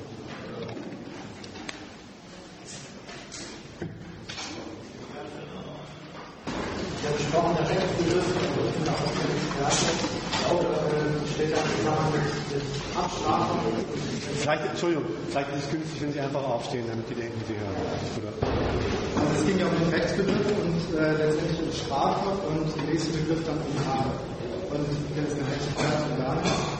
Ähm, also intuitiv stellt sich von mir dann die Überlegung ein, dass, ähm, dass es irgendwo, also wenn wir systematisch denken, wir sind hier im System, wir haben Beispiel jetzt als Art in unserer Gesellschaft vielleicht jetzt äh, prinzipiell stellen wir uns eine Natursituation vor, da gibt es eine Gefahrensituation, die wir vertreten, dann tritt eine Folge ein. Das könnte, könnte jetzt ähm, versuchen zu interpretieren zu strafen. Der Unterschied ist nur für mich, die Gefahrensituation ist passiv. Und jetzt, was sich stellt, ist Abgrund vor, jemand tritt zu weit und fällt runter, dann hat er erfahren, dass es zu weit war und ist die Grenze. Und äh, ganz ähnlich findet eben hier die Grenzüberschreitung statt. Die Strafe, die darauf folgt, ist eben aktiv und nicht passiv wie jetzt beim Abgrund. Die Problematik, die sich da für mich ergibt, ist eben, der Mensch ist im Prinzip gar nicht in der Lage, eine passive Strafe in das Gesellschaftssystem einzubauen, äh, die ermöglichen würde, dass eben nicht Rache nimmt. Das meine ich jetzt ganz allgemein und nicht als Kritik, sondern äh, würde versuchen, eine Relativierung da einzubauen, dass eben diese Rachesituation durchaus eine Problematik ist. Ich kann mir ehrlich gesagt definitiv keine prinzipiell fundamental andere Situation vorstellen.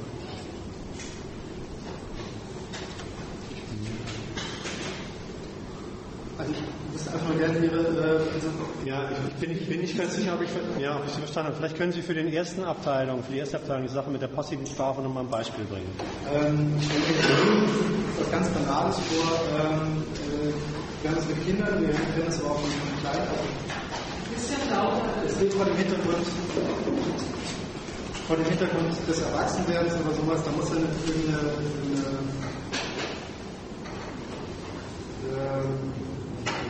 ja, als, als ein Lebewesen, was erwachsen wird, bildet sich ein gewisses Bild seiner Umwelt und hat gewisse Handlungstendenzen und gewisse Handlungsräume.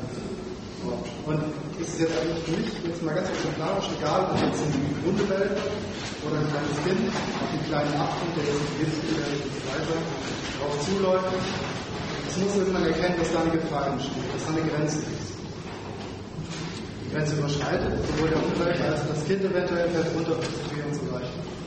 Was da passiert, ist eben keine Strafe im eigenen Sinne, sondern es passiert eben etwas. Diese Konsequenz ist da im Merkmal. Im Gegensatz zu unserem rechtsstaatlichen System, wo eine Strafe stattfindet. Und Sie sprechen davon, dass es da ist. Und genau das würde ich komplett unterschreiben. Sühne habe ich gesagt. Ja, ich definiere es sogar als Strafe sogar noch. Ja, das müssen wir, müssen wir nicht zu sagen, dass es ein aktiver Prozess ist. Und das finde ich, äh, finde ich im Prinzip einen sehr interessanten Gedanken und sehr wichtigen Gedanken. Ähm, ich sehe nur ganz prinzipiell fundamental keine Alternative. Und ich würde deshalb gerne, ähm, wenn die Diskussion noch länger läuft, mehr über Ursachen sprechen. Mehr über die Wege, die dorthin führen, dass eben eine Grenzüberschreitung stattfindet. Ja. Ich finde, es ist relativ untauglich, wenn man die Situation von kleinen Kindern, also Menschen, die noch nicht wirklich wissen, in welcher Welt sie leben und noch nicht wirklich wissen, äh, wie es vernünftig äh, wäre, wie man sich verhalten soll, gleichsetzt mit einer Strafjustiz, einer Klassenjustiz, die antagonistische Widersprüche in dieser Gesellschaft brutal durchexerziert gegenüber denen, die die Loser dieses Systems sind wo die User das auch wissen, dass sie die User des Systems sind und die Staatsmacht einfach sagt, und ihr habt es zu akzeptieren. Das ist nicht die gleiche Situation äh, des kleinen Kindes, das noch nicht auf eine Herdplatte gegriffen hat und wenn es merkt, die ist an, sollte man da nicht draufgreifen. Das ist eine physikalische Geschichte. Strafjustiz, Rachejustiz ist Ausdruck eines Systems von Durchsetzung eines per Gewalt Leuten aufgezwungenen Systems. Und wo es auch nicht darum geht, was wäre denn vernünftig, was sollten Leute denn miteinander machen. Diese Frage stellt doch die Strafjustiz nicht. Diese Frage stellt doch der Staatsapparat nicht. Wenn ganze Klassen von Jugendlichen ausgeschlossen werden vom vernünftigen Leben, selbst gemessen, Frank hat es ja gesagt, an den lausigen Maßstäben, die da in dieser Gesellschaft überhaupt nur in den Fach gelegt werden dürfen, ist doch offensichtlich, dass die Frage, und was müsste passieren, damit äh, junge Menschen auch eine Existenz haben, überhaupt keine Frage ist, die zählt. Weil es ist entschieden worden, auf 5 Millionen in Deutschland ist geschissen. Und auf die Kinder dieser 5 Millionen auch. Also von daher passt dieses Rachesystem zu dieser Gesellschaft wirklich wie die Faust aufs Auge. Ich glaube, du unterstellst da den, also diese, dieser Strafe dann doch wieder so einen pädagogischen Sinn. Und äh, da, da wurde halt einiges dagegen gesagt. Aber vielleicht kann man das nochmal ausführlicher sprechen. Ja. Ganz kurz einhaken würde ich nicht tun. Naja, aber in, in dem ich habe so verstanden. Ja, aber gerade die Parallelität des Beispiels mit dem Kind, das nicht weiß, was ein Abgrund ist, dass man sich da wehtun kann, man da runterplumpst. Äh, und dann die Mutter kommt und sagt, hier darfst nicht weiter.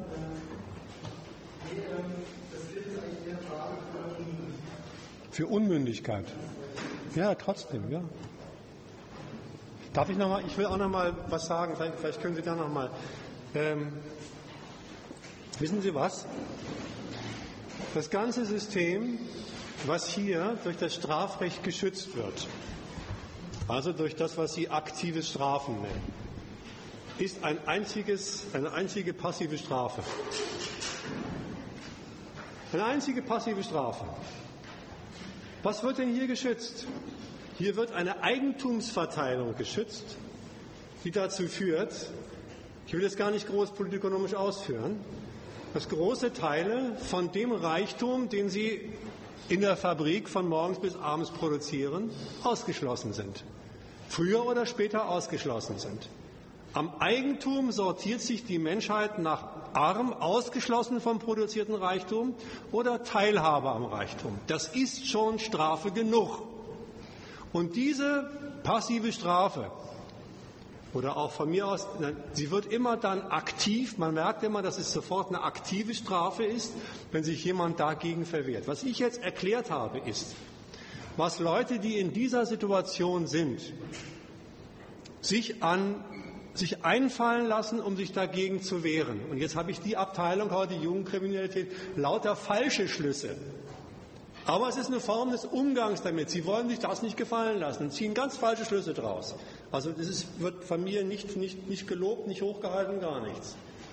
Und kriegen jetzt erst recht nochmal das, was Sie die aktive Strafe nennen. Also der Ausgangspunkt ist, deswegen stimmt, das, stimmt der Vergleich überhaupt nicht, vernünftige Situation in der Erziehung bei unmündigen Kindern und das Gesellschaftssystem, das ist von vornherein per Gewalt eingerichtet, sodass die meisten, ob sie wollen oder nicht, diese passive Strafe der Aussortierung des Ausschusses vom gesellschaftlichen Reichtum erfahren.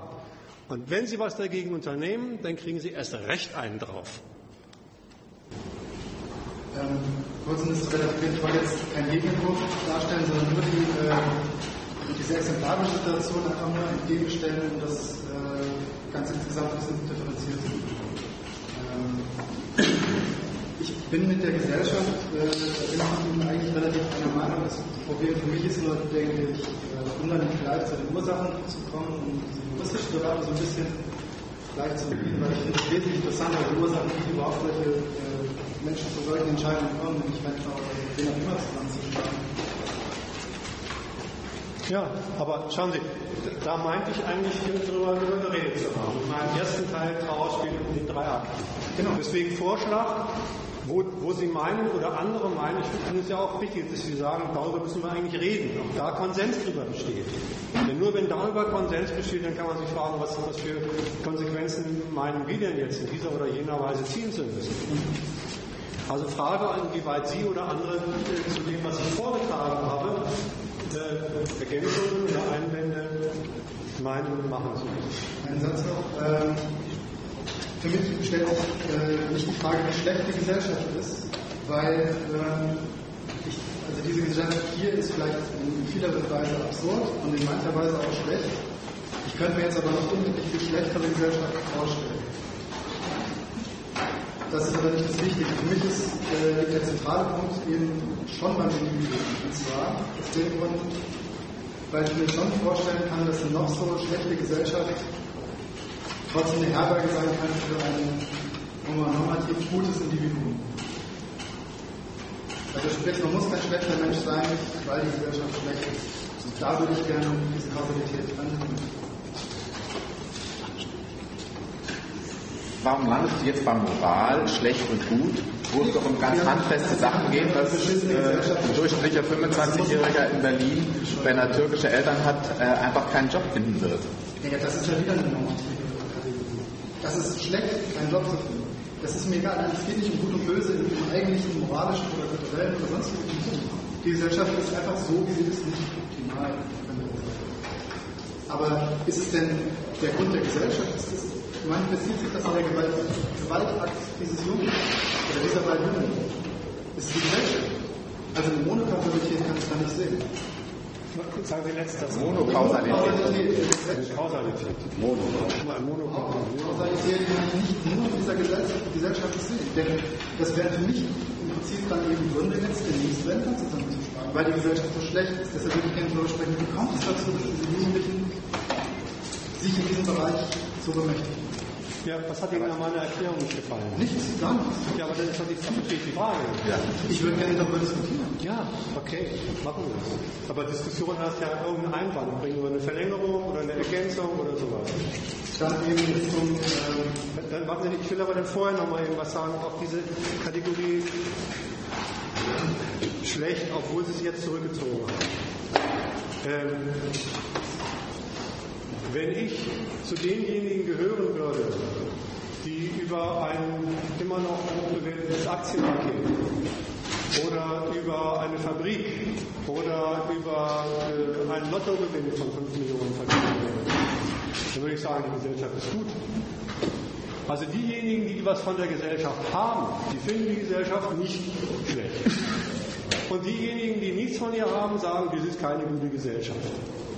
Also selbst diese schlichte Differenz an dem, wie die Gesellschaft sortiert, sollte man schon mal im Kopf haben, wenn man über Gesellschaft redet. Oder man meint mit schlecht was ganz anderes und sagt, diese Gesellschaft, dieser Kapitalismus produziert mit Notwendigkeit diesen Gegensatz, diesen Klassengegensatz, der sich auch als Reichtumsunterschied arm und reich dann äußert. Ja, und dann sind wir im Prinzip bei meinem ersten Akt. Und da habe ich gesagt, diese Jugendlichen sind, es, sind, die, sind das Produkt einer notwendigen gesellschaftlichen Aussortierung, die dem kapitalistischen Prinzip folgt, wir stellen nur ein, was sich an Arbeit für uns lohnt und nicht nach Bedürftigkeit der Leute. Wo kommen wir denn daher? Wir sind doch keine, wir sind doch keine Philanthropen. So, und wenn Sie das machen, kommt halt genau das raus. Das sollte mein erster Punkt sein, Sie sagen. Ich habe noch einen, einen Eindruck, ich weiß nicht, ob es stimmt. Der Eindruck, den ich habe, dass der Punkt, dass man sagt, das ist ein Produkt dieser Gesellschaft, interpretiert wird als, das ist gar keine wesentliche Leistung, denn die können ja nicht anders als so zu agieren. Das höre ich raus wäre so eine, das wäre eine Notwendigkeit, Erklärung, Begründung, warum sie sich so verhalten. Gleichzusetzen damit, das wäre gar keine willentliche Leistung. Ich dachte, dann kommt man auf die Frage, dass man sagt, ja, man kann doch, muss man sich denn in dieser schlechten Gesellschaft so verhalten? Also das meine ich, also, ja, aber das ist erstmal ein Unterschied, ob du sagst, äh, es ist ein Unterschied, ob du sagst, äh, was ist da eigentlich vorausgesetzt bei den Leuten, die sich so verhalten? Was ist da erstmal vorausgesetzt? Gesellschaft und wie, wie stellen sich willentlich zu dem Elend, in dem sie stehen? Das ist eine willentliche Leistung, das kann man erklären und dann hat man den Grund. Oder auch nicht, je nachdem, was man gerade sagt. Aber das ist nicht damit gleichzusetzen, dass man sagt, also Grund heißt ja Notwendigkeit, heißt ja nicht, es ist gar keine wirkliche Leistung. In dieser Gesellschaft kann man ja gar nicht anders als so sich zu verhalten. Und das kann ja doch nicht stimmen. Denn man kann, das war ja eine Gegenthese, man kann doch auch in dieser Gesellschaft, äh, muss man ja doch nicht die, die Rentner zusammenschlagen. Ja, muss man ja auch nicht. Das ist aber auch keine Notwendigkeit gewesen und die Erklärung gewesen von denen, die sich verhalten. Auf den Punkt will ich hinaus. Notwendigkeit Begründung von machen, heißt nicht keine willentliche Leistung ist das, sondern der Punkt ist, also jetzt mal metodisch gesagt, die Frage ist zu erklären, worin besteht die willentliche Leistung und worauf bezieht sie sich. Und die eine Abteilung heißt, die bezieht sich in der Tat erstmal auf einen Zustand, der an diesen Menschen vollzogen wird.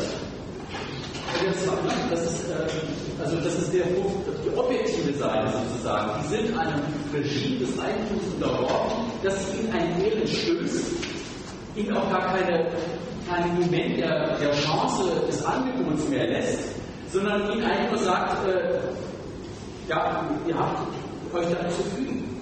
Und der zweite, der zweite Teil ist, das ist ja auch eine wesentliche Leistung, die da verlangt wird. Und der zweite Teil ist, welcher inhaltliche oder was ist der Inhalt von dem Willen, von der willentlichen Leistung, die, die dann erbringt und was ist der Fehler daran? Ich denke, darüber muss man mal vielleicht reden, vielleicht gar nicht über die Frage, gute, gut oder schlecht oder moralisch oder nicht, sondern die Frage ist nochmal, äh, was ist der Inhalt dieser willentlichen Leistung, die die Leute überhaupt dazu bringt, so zu agieren. Ich will noch mal ergänzen, ich will auch noch was zu sagen. Äh, deswegen habe ich meinen ersten Teil in diesen drei Akten aufgebaut. Der erste Akt ist wirklich das, was objektiv mit denen gemacht wird, an denen hergestellt wird. Der zweite Akt beginnt jetzt mit der Fehldeutung dessen, was die Jugendlichen erfahren haben im Kapitalismus durch sie selbst. Das ist ihre falsche Deutung. Das ist ihr falsches Urteil darüber. Da kann es ganz andere Urteile geben. Da kann es aus demselben Gesellschaftsmilieu Leute geben, Jugendliche geben, die sagen, ähm, ich will in eine Gewerkschaft ein. Die hat mir gesagt, sie wird die Verhältnisse ändern. Jetzt war angesichts der gegenwärtigen Gesellschaft immer noch ein falscher Schluss, aber auf jeden Fall ein anderer. Ein Dritter kann sagen, ähm, ich habe in dieser Gesellschaft offensichtlich zu viel gesündigt, deswegen bin ich bestraft worden, ich gehe in die Kirche. Schon wieder ein Fehlschluss.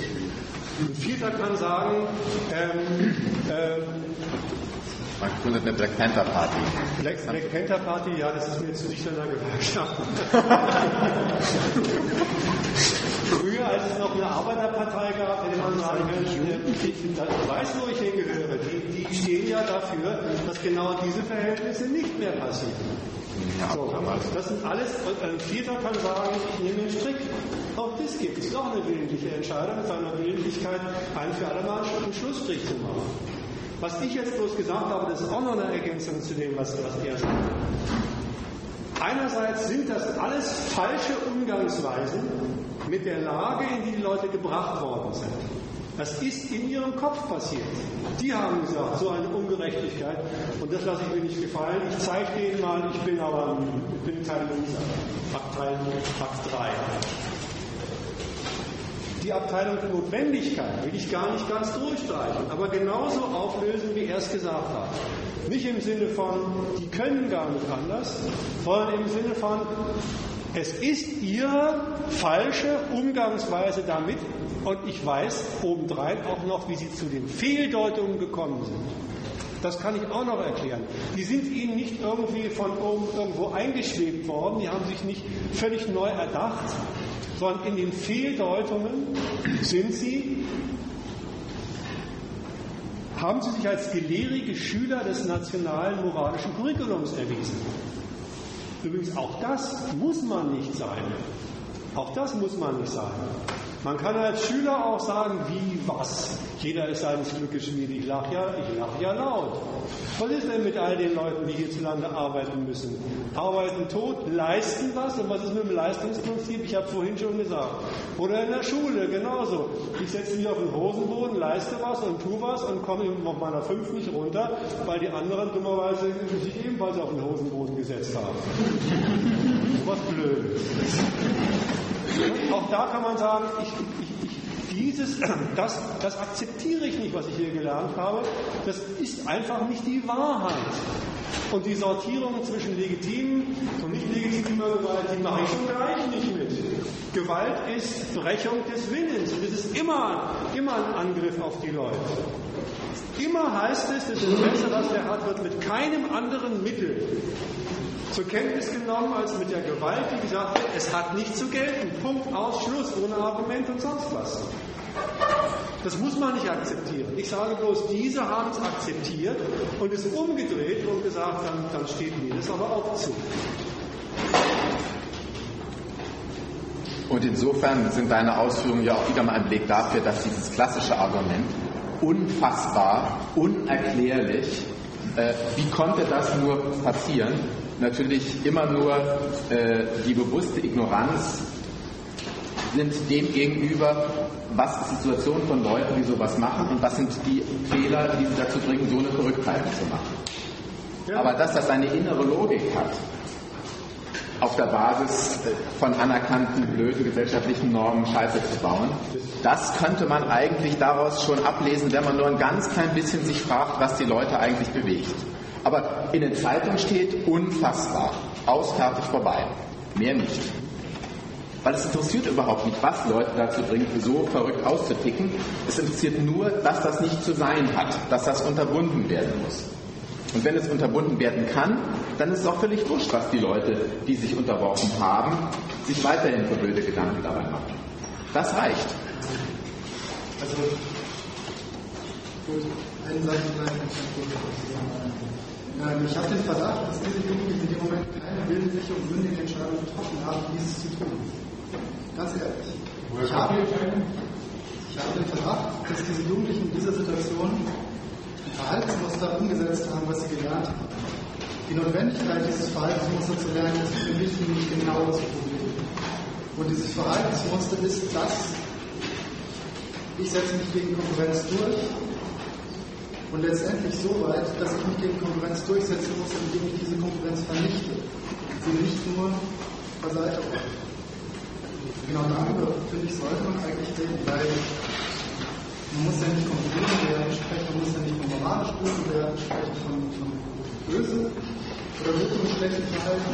Ich muss mir aber doch Gedanken machen, wie komme ich dazu, dass solche ganz oft in meiner persönlichen Erfahrung, auch in der Erfahrung von anderen Leuten, dazu kommen, wenn Ihnen Ihrer Meinung nach Unrecht geschieht, den ganzen Katalog von Rechten haben, die Sie verteidigen zu dieser Situation. Da ist doch der Wille nicht weg, oder? Also, Stell dir mal so eine Schulsituation vor, erlebt man wahrscheinlich öfter, dass eben, sobald eben das Gefühl aufkommt, es geschieht Unrecht gegen die Jugendlichen, eben der Versuch gemacht wird, sich eben auf ein Recht zu stützen, was ihnen anhaftet. Ja? umgekehrt eben einfach der Versuch, eben dieses Recht reflektiert eben auf andere zu projizieren, um denen die Möglichkeit zu geben, auch dieses Recht für sich zu beanspruchen, das wird auch gerne versagt. Der Mechanismus, der dahinter steht, ist mir nicht wirklich ganz klar. Ich habe aber die Vermutung, dass es damit was zu tun hat, dass wenn diese Jugendlichen das Recht, das sie für sich selbst fordern, anderen zugestehen würden, sie nicht mehr keine eindeutige Möglichkeit hätten zu sagen, ich bemächtige mich jetzt dieser Situation. Nicht dieser Person, sondern der Situation. Ich kann mich durchsetzen, solange ich behaupten kann, der andere hat nicht das Recht, wie ich nicht bestrafen zu müssen. Stehen Sie aber darauf hinaus möchte? Ich hoffe. Das ist, ich hoffe. Viel mit dem System, was, was Sie gesprochen haben, dass ich, das ist aber der Knackpunkt, liegt ja im ersten Akt. Also alles, was danach passiert, ist eine andere Sache, aber der Knackpunkt in den ersten Akt. Ja. Die Basis ist erst völlig richtig. ändern, völlig richtig. weil die nicht für die eine oder andere Variante ja. Genau. Und ich möchte jetzt noch auf eine Sache tun, ja. dass wir das mit der ähm, Jugendkriminalitätsstatistik angesprochen haben, dass da ja, denke ich, in bestimmten Bereichen durchaus eine Berechtigung besteht, ähm, nach deutschen und Deutschen mit Migrationshintergrund zu unterscheiden. Bei der Grundlage des ersten Aktes Verteidigung ja durchaus Unterschied oder unterschiedlich ist und dass Migranten noch vor größere Probleme und Umstände gestellt sind als sozusagen ähm, nur Deutsche. da kann man also gucken, ob man das natürlich veröffentlichen kann. Das ist ja eine Frage, dass man dann ja spezifisch auch arbeitet, der Möglichkeiten und Optionen, um eben dann in die Situation kommen zu müssen, zu sagen, ich entscheide mich für Gewalt dagegen. Ich würde ganz gerne auch noch mal ganz kurz zu, zu, zu ihm was sagen. Ähm, die, die Gleichsetzung, die haben sich nicht willentlich, willentlich haben sie auch noch mit mündig gleichgesetzt. Das ist wieder was anderes, sage ich aber jetzt mal nicht zu, was mündig ist. Sie haben willentlich, nicht willentlich gehandelt, sondern einem, einem Verhaltensmuster sind sie gefolgt. Ähm, wissen Sie, dass Sie eben auch einem Verhaltensmuster gefolgt sind? Oder wir hier alle einem Verhaltensmuster? Sie haben geredet, wir haben geschwiegen. Dann haben Sie geschwiegen und dann haben wir geredet. Alles Verhaltensmuster, denen wir gefolgt sind. Haben die sich jetzt hinter unserem Rücken irgendwie durchgesetzt oder haben wir gesagt, das ist ganz vernünftig. Wenn der redet, dann hören wir zu. Und wenn ich rede, dann hören Sie zu und so weiter und so fort. Also das ist, das ist muss man sich mal abgewöhnen. Diese aus der Verhaltenstheorie oder Psychologie kommende idiotische Kategorie Verhaltensmuster seien etwas, was sich hinter dem, bewusst hinter dem Menschen durchsetzt, jenseits seines Willens und Bewusstseins. Wenn Sie sich überlegen, welche Verhaltensmuster hätte dieser Jugendliche, wir haben es ja eben gerade gehabt, bitteschön zur Anwendung bringen können? Ganz viele. Wir haben sie durchgespielt. Das Verhaltensmuster, wenn ich versagt habe, bin ich ein Versager, ich hänge mich auf. Ein Verhaltensmuster. Wenn ich versagt habe, habe ich gesündigt, muss ich beten. Ein Verhaltensmuster. Wenn ich versagt habe, liegt es nicht an mir, sondern an den Verhältnissen, also muss ich sie umkrempeln. Er geht zur kommunistischen Partei. Alles Entscheidungen. Und er hat sich für diese entschieden. Also Verhaltensmuster in einen Gegensatz zu bringen zu willentlichem Verhalten ist falsch. Es gibt eben immer verschiedene Möglichkeiten, sich in der Situation zu verhalten. Und die haben gesagt, diesen Schluss haben sie gezogen. Das wollte ich dazu nochmal eben sagen. Ja, ich glaube, das wäre eine falsche Vorstellung, wenn man sich jetzt bei diesen Leuten da in so denkt, die haben den Richter zusammengeschlagen, dann haben sie es gemacht, dann haben sie sich überlegt, ich bin in einer total beschissenen Situation, äh, mein Leben ist ruiniert, wer sind die Schuldigen? Jetzt kommt da einer daher und der kriegt jetzt seine äh, Also wenn man sich das so vorstellt, als ein richtiges, äh, fast so als eine richtige Abfolge von lauter Überlegungen, bevor der zugeschlagen hätte, dann wäre das noch nicht passiert. Was da schon bei den Leuten ist, ist doch ein, äh, die schlagen zu. So, diesem Zuschlag, das ist eine Entscheidung, dem liegt ein, ein Urteil zugrunde. Ein Urteil nicht im Sinne von, jetzt überlegt man sich alles Mögliche, sondern ein, ein gewohnheitsmäßiges Gefühl, ein, ein Gefühl, ein, ein Urteil, was denen so richtig zur Gewohnheit geworden ist. Und ich meine, vielleicht kommt das Problem ein bisschen daher, dass man sagt, äh, das kann doch nicht sein, dass die jetzt alle möglichen Reflexionen anstellen. Weil du das stellst, ist ja so im Gegensatz zum Willen. Und ich denke mal, vielleicht liegt es daran, dass du denkst, naja, äh, Will, also das ist keine willentliche Überlegung in dem Sinn, dass jetzt alles Mögliche durchgerechnet und durchkalkuliert wird, dass die jetzt alle möglichen theoretischen Überlegungen machen. Das wäre sicherlich nicht. Aber erstmal ist es eine Entscheidung und zweitens hat die einen Inhalt und die beruht auf einem Urteil. Ob das nun genau überlegt ist oder nicht, spielt erstmal dafür gar keine Rolle. Wir haben, deswegen, deswegen ist, ja, ist ja eine unserer Aufgabe zu erklären, was für ein Urteil ist das denn eigentlich, dass den so so zum Gefühl zur Gewohnheit geworden ist, dass die erstmal zuschlagen. Und je häufiger sich für einen bestimmten Fall entscheidet, desto mehr ist es die Gewohnheit. Ja. Aber, übrigens. Fundamental unterscheiden, also Sie haben genau das. Ja. Wissen was das Interessante daran ist? Verhaltensmuster meine ich jetzt nicht im psychologischen Sinne, dass das. Es gibt nur psychologische. Es gibt nur psychologische Verhaltenstheorie. Aber sagen Sie, was Sie meinen. Also wir versuchen ja zu verstehen, was Sie. Ja. Das Verhaltensmuster, was ich meinte, ist eben kein, kein Schuhkarton, der immer, oder kein, kein Automatismus, also kein, kein Apparat, der immer abläuft, wenn in gewissen Situationen eben die Bedingungen dafür gestellt werden. Das heißt, wenn das so wäre, müssten die Jugendlichen aufgewachsen sein mit Menschen, wo das wirklich so zusammensteht. Und dann werden sie genau das wiederholen. Es geht nicht um die Wiederholung einer Tat. Ich denke, dass sie sich einfach diese Situation bemächtigt haben. Und dass die Bemächtigung dieser Situation gar nicht der willentliche Entschluss war. Dieser willentliche Entschluss, sich dieser Situation zu bemächtigen, schon wesentlich früher getroffen worden. Nämlich, das wäre wahrscheinlich der Moment, wo Sie sagen würden, als Sie erkannt haben, dass Sie Konkurrenz sind. Dass in dem Punkt irgendwann mehr oder weniger bewusst, aber eine Entscheidung getroffen wurde, es kann nicht sein, dass ich hier verliere. Das heißt, ich muss irgendwie agieren, um aus dieser Situation herauszukommen. Das heißt, ich muss irgendjemandem beweisen, dass ich nicht dafür bin. Und wenn das jetzt, man könnte die Hypothese aufstellen, wenn ja einige denen rein dort gewesen wäre, wäre es vielleicht gar nicht dazu gekommen, der hat den Länder vielleicht angeschnauzt und sagt, nicht hinaus. Nein, aber es waren noch Kollegen dabei. Und dann ist doch wohl die, die naheliegende gefühlte Situation auch so, dass ich gegenseitig beweise, wie wir zu verlieren sind. Und am letzten tun sie das nämlich nicht an die Lebensseiten, die sich selbst die von anderen Ideen erlebt.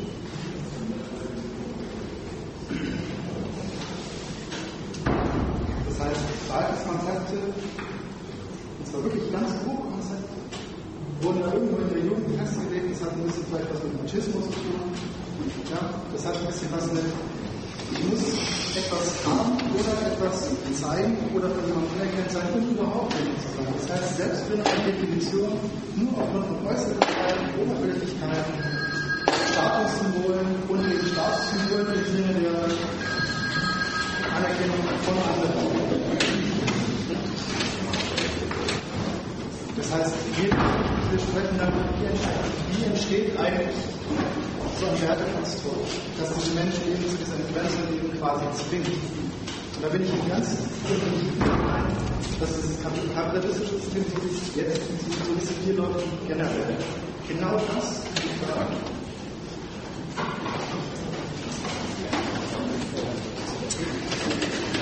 Ich habe was gegen Kategorien wie äh, notwendig, Kausalität und mit einer gewissen Wahrscheinlichkeit oder sowas.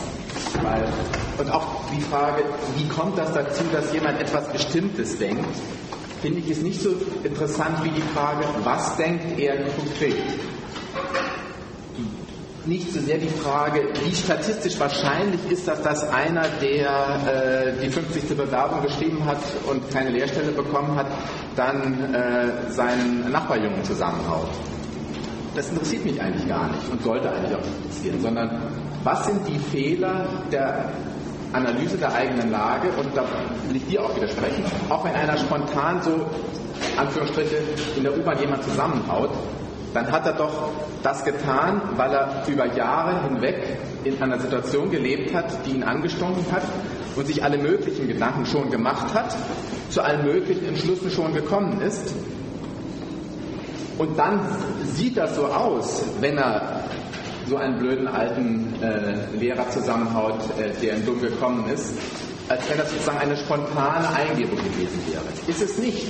Es ist nachvollziehbar Endprodukt einer Reihe von größtenteils blöden Schlussfolgerungen aus blöden gesellschaftlichen Normen, die er dummerweise für sich als äh, sinnvoll erachtet hat. Er hätte sich einen vernünftigen Reim auf seine Situation machen sollen, auch schon viel früher. Hat er aber nicht getan. Ich würde deinem, deinem Gegensatz, ich finde es richtig, ich muss den Gegensatz, mit dem du eingestiegen bist, die finde ich nicht ganz in Ordnung. Äh, weniger sich dafür interessieren, woher das Urteil kommt, als für das Urteil selber. Ähm, was ich auch mit meinem Aufbau eigentlich machen wollte, ist zu zeigen, dass nur über die Befassung mit dem Urteil selbst kommt man dazu, herauszufinden, hat es, hat er, ist das ganz neu, das Urteil, oder hat es eine gesellschaftliche Realität, die ihm eingeleuchtet hat. Und nichts anderes ist es als das. Wenn der sagt, es ist ungerecht, dann weiß ich erstmal, aha, so hat er die Sache beurteilt. Das ist ein falsches Urteil über die Sache.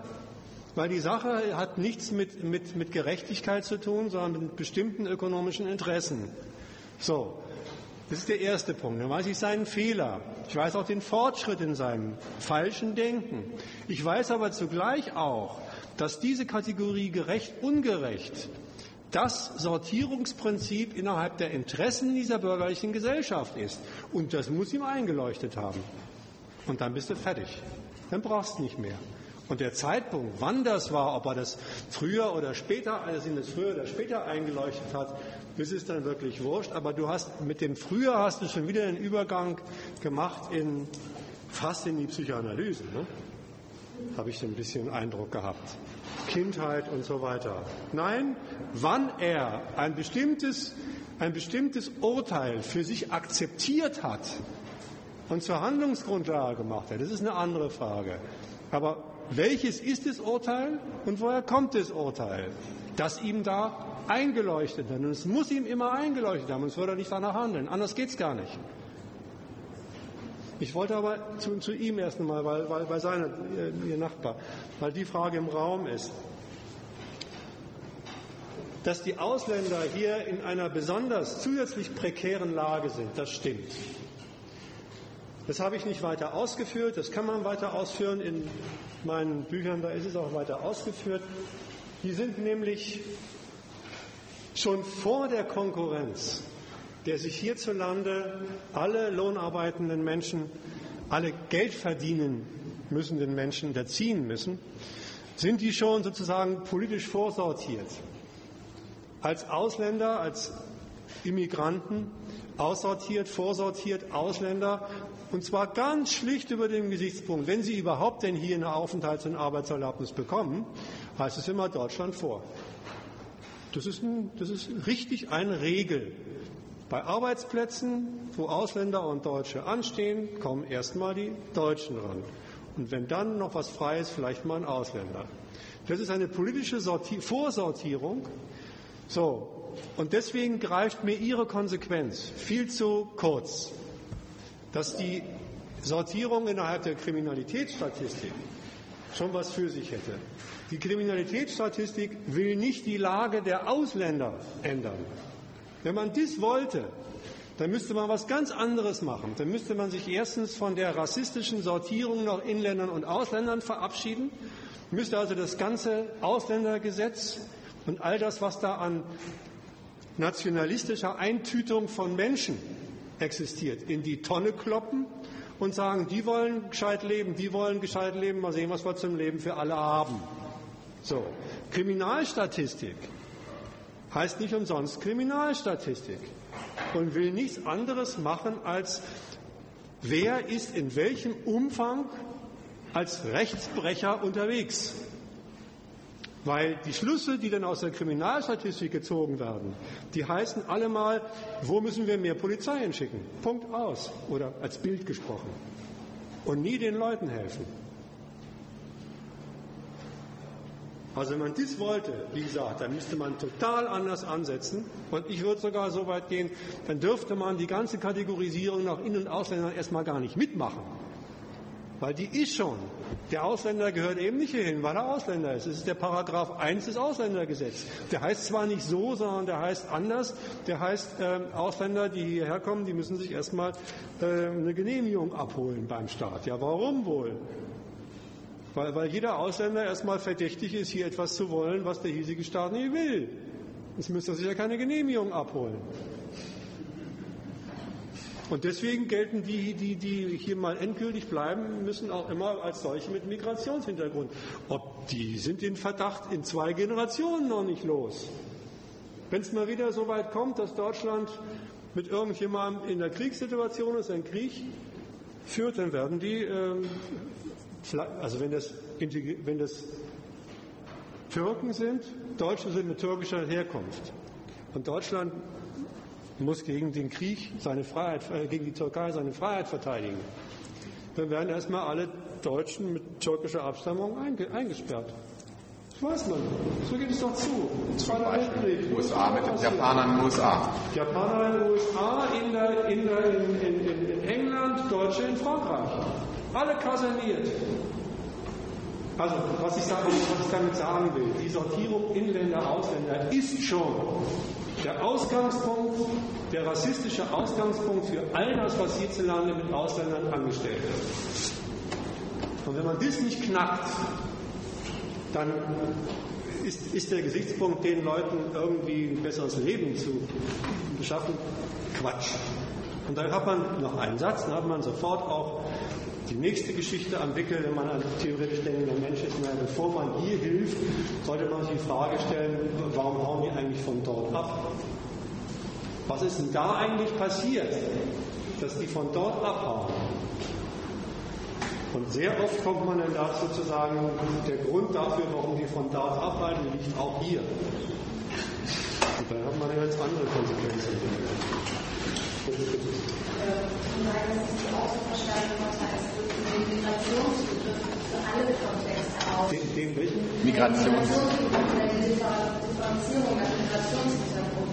Also ich denke nur mal ein Beispiel, ich glaube, wir das dann hier abschließen, für Schulsprachpolitik, politische Entscheidungen ist das durchaus angebracht, auch nach Migrationshintergrund äh, zu, äh, zu unterscheiden. Weil wenn wir dort an der Stelle nur sagen, es gibt ähm, Ausländer, die Förderbedarf haben, Deutsche, die den nicht haben, dann, dann, dann können wir überhaupt nicht äh, differenzieren und diese Chancengerechtigkeit besser und nahezu herstellen. Ich glaube, da in diese Richtung geht das.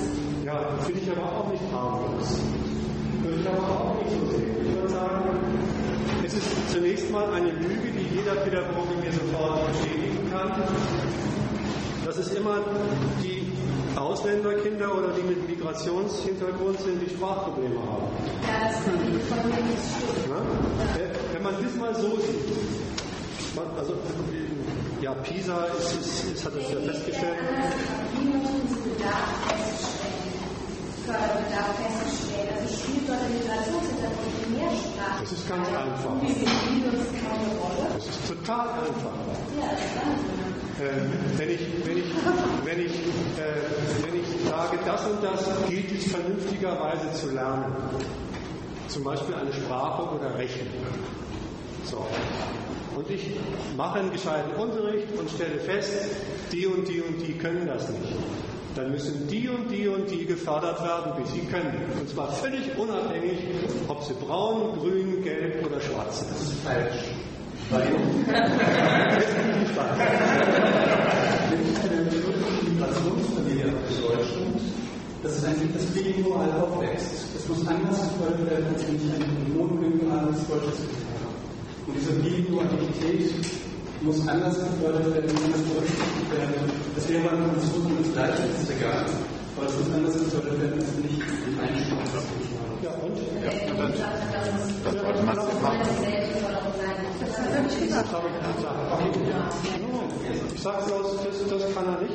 Und wenn ich feststelle, der kann, der, der, der kann Französisch, aber Deutsch kann er nicht, dann kann er vielleicht sagen, hey, hey, bring doch denen mal Französisch bei.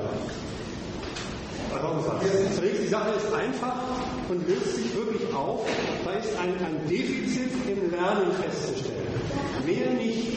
Und das hat mit Nationalität und Staatsbürgerschaft ein Pups zu tun. Nein, ich habe damit zu tun, ob man sich durch eine zweite Kultur Ob die in Deutschland beziehen oder dadurch, dass die Auch nicht. Auch nicht. Ähm, wie soll das jetzt eine Rolle spielen in die andere Kultur? Das heißt, es soll nicht einfließen in die Förderung. Jetzt wie? Das heißt nicht, dass Türkischen soll sich assimilieren, sondern es soll sowohl den türkischen Hintergrund so beibehalten und seine türkische Kultur weiterleben. Auch nochmal ein Beispiel. Das ist nicht aus der Luft gegriffen. Leseunterricht mit Leuten, denen man Lesen beibringen will. Gemischt, wer auch immer. Einzige Kriterium, was zählt, ist, die noch nicht gescheit lesen können. Und da habe ich einen Lesetext, in dem die Rede vorkommt, das ist ein ganz schlechter Lesetext, weil da kommt die, die Rede vor, vor, ist die Rede von Jesus. Und da sagt einer, wer, was ist Jesus? Ich kenne Jesus nicht. Ich kenne nur, kommt ein anderer Matschkopf daher. Bei mir heißen die so und so. So, und was ist jetzt das Problem? In was löst sich die Sache mit dem kulturellen Hintergrund, möchte ich sagen, eigentlich auf? In was? In vernünftiger Weise, auch nur, indem ich mit Schülern bespreche, sofern das geht, was eigentlich an dem, was bei ihnen Kultur ist, vernünftig und was daran Quatsch ist. Und auch das gilt für Inländer, Ausländer mit und ohne Immigrationshintergrund gleichermaßen. Kultur ist nicht sakrosankt, sondern Kultur sind Abteilungen des, der, der, der, der, der Organisation des Miteinander, die in der, in der Regel in der Regel ziemlich falsch sind, sofern sie von Religion geprägt sind, sofern sie von, von Rassisten, von Rassismen, von Stammeszugehörigkeit und ähnlichem geprägt sind. Das ist alles falsch. Und das muss kritisiert werden, ob man das im Matheunterricht macht oder im Deutschunterricht, ist mir scheißegal. Nur eine ganz kleine Anmerkung. Aber jetzt waren aber noch Wortmeldung.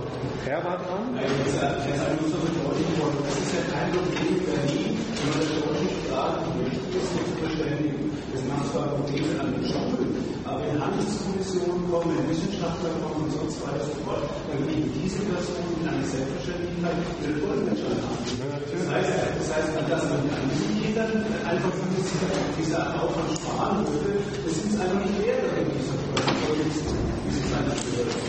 ja, klar. Wenn man in Urlaub fährt, macht man sich vielleicht kundig in einer Sprache. Ja, warum soll das in dem Prozess eigentlich nicht gelten, der lebenslanges Lernen ist? Das ist doch absurd. So, jetzt war ich, weiß nicht, ja. Ja, das war nur wegen, äh, wegen äh, was ich Deutsche Kinder nicht betrifft oder so. Äh, vor ein paar Jahren hat es die Studie Bernstark gegeben, also zumindest in Berlin, ich weiß nicht wo noch. Äh, und die, die große Überraschung, äh, für mich war es keine, äh, war, dass Wuchs auch die deutschen Kinder Sprachschwierigkeiten haben. Ja, war jetzt schon vorbei die Diskussion. Ja, ja, klar. Und ich würde auch sagen, diese, diese Jugendkultursprache ist eine einzige Sprachschwierigkeit. Ey, cool. Jetzt haben wir in unserer Generation ein Problem, die zu verstehen. Ich wollte nur noch anmerken, hier wird so getan, als wenn es der Sinn und Zweck der Schule wäre, möglichst vielen Leuten möglichst viel vernünftige Sachen beizubringen. So ist doch Schule überhaupt nicht organisiert und das ist gar nicht das Ziel. Der Selektion, der Aussortiererei passt doch wunderschön zu Pass, dass es reihenweise Kids gibt, die schon sehr früh rausfallen. Es wird doch in keiner Schule Deutschlands draufgeschaut, wer was noch gar nicht kapiert hat. Und so lange den Kindern was beigebracht, bis es kapiert haben. Da werden die Noten geschrieben und dann kriegen die Fünfer die ein und dann fliegen sie halt raus. Bleiben sitzen, werden in die Restschule reingedrängt und das ist es. Übrigens, völlig unabhängig, ob es Deutsche oder äh, Kinder äh, türkische Eltern hm? Also wenn es so wäre, dass wir eine Schule hätten, die sich wirklich darum kümmern würde und müsste, möglichst vielen Menschen vernünftige Sachen beizubringen, dann könnte man über eine ganze Menge reden. Aber das ist doch nicht die Situation unserer Schule in der Bundesrepublik. Ja, diese ganze Diskussion ist sehr stark. Wir diskutieren seit einer Dreiviertelstunde darum, wie es ist. Aber jetzt kommt die Frage des Genug. Ja. Das ist die Perspektive. Also Sie haben jetzt viele Sachen, die Sie gesagt haben, sind ja keine Neuigkeiten. Also das ist Gerechtigkeit, das ist Selbstheit. Das nicht darin. Das ist seit, weiß nicht, seit Ewigkeit so. Aber was, was machen wir denn? Was machen wir mit diesen Erkenntnissen, die wir haben? Also was Sie mit den Erkenntnissen machen, hängt ein bisschen davon ab, welche Erkenntnisse jetzt hängen geblieben sind. Also es ist immer, das Problem ist immer, wir sind mitten in einer Debatte. Was denn überhaupt neue Ja, aber das ist die, die Frage nach dem, was macht man jetzt damit? Es ist immer so schwierig für mich, da eine Antwort zu geben, weil ich weiß gar nicht, was der Inhalt von dem damit ist. Wenn wir uns jetzt zusammensetzen würden und ein halbes Jahr diese ganzen Sachen, die da dranhängen, diskutieren würden und, und sagen, so jetzt sind wir einig geworden, dann, dann hätte die Frage so, was folgt daraus, eine, eine, eine rationelle Basis. Deswegen kann ich auch nicht sagen, was Sie jetzt machen sollen, ich kann euch nur sagen, was ich mache. Das kann ich Ihnen sagen. Ich halte Vorträge und versuche, die falschen Urteile aus der Welt zu schaffen. Zu wenig, ne? Das ist zu wenig. Die Frage ist doch, wie werden die Daten transportiert äh, zu denen, die noch viel ferner von ihren Meinungen Richtig. sind. Richtig. Das ist das Eigentliche. Und dafür sitzen hier ganz viele Leute, die den Kontakt mit den Ferneren haben. Und die sollen bitteschön als Transmissionsriemen funktionieren. Durchaus auch bitte in die Schule hinein. Dass es manchmal nicht geht, weil man sich da in der Schule ein bisschen Probleme mitmacht, das ist mir schon klar. Aber gleich von vornherein den Schwanz einziehen, das sehe ich nicht ein. Man kann auch in der Schule ähm, mit Schülern was quatschen, muss ihnen ja nicht gleich dafür Noten andrücken. Ähm, was, was ich noch sagen wollte, ist, es folgt natürlich, wenn man jetzt enger bei dem, bei dem, bei dem Zeug ist, bei meinem Dreiakter mal bleiben. Aus dem zweiten Teil folgt nur, naja, dass diese Politik, die so mit Menschen und den von ihnen selbst verursachten sozialen Deprivationen umgeht, theoretisch und praktisch angegriffen werden muss, das ist ja wohl, das ist ja wohl das Selbstverständlichste. Da setzen, muss man natürlich allerdings dann schon die, die Gesetzes- und die Rechtsfrage nochmal zu Ende diskutieren. Zu dem ersten Punkt, meinem Dreiakter, da folgt für mich daraus, ja, wenn man mit Jugendlichen zu tun hat. Es ist doch es, als Sozialpädagoge, als Schüler, als, als was weiß ich, als, als äh, Sozialpsychologe, als Sozialpädagoge, als Lehrer, ihm, ihm klar woher das kommt, was ihnen da das Leben schwer macht. Und dass ihnen das Leben schwer gemacht wird, das begreift, das wissen sie. Sie wissen aber nicht, woher es kommt.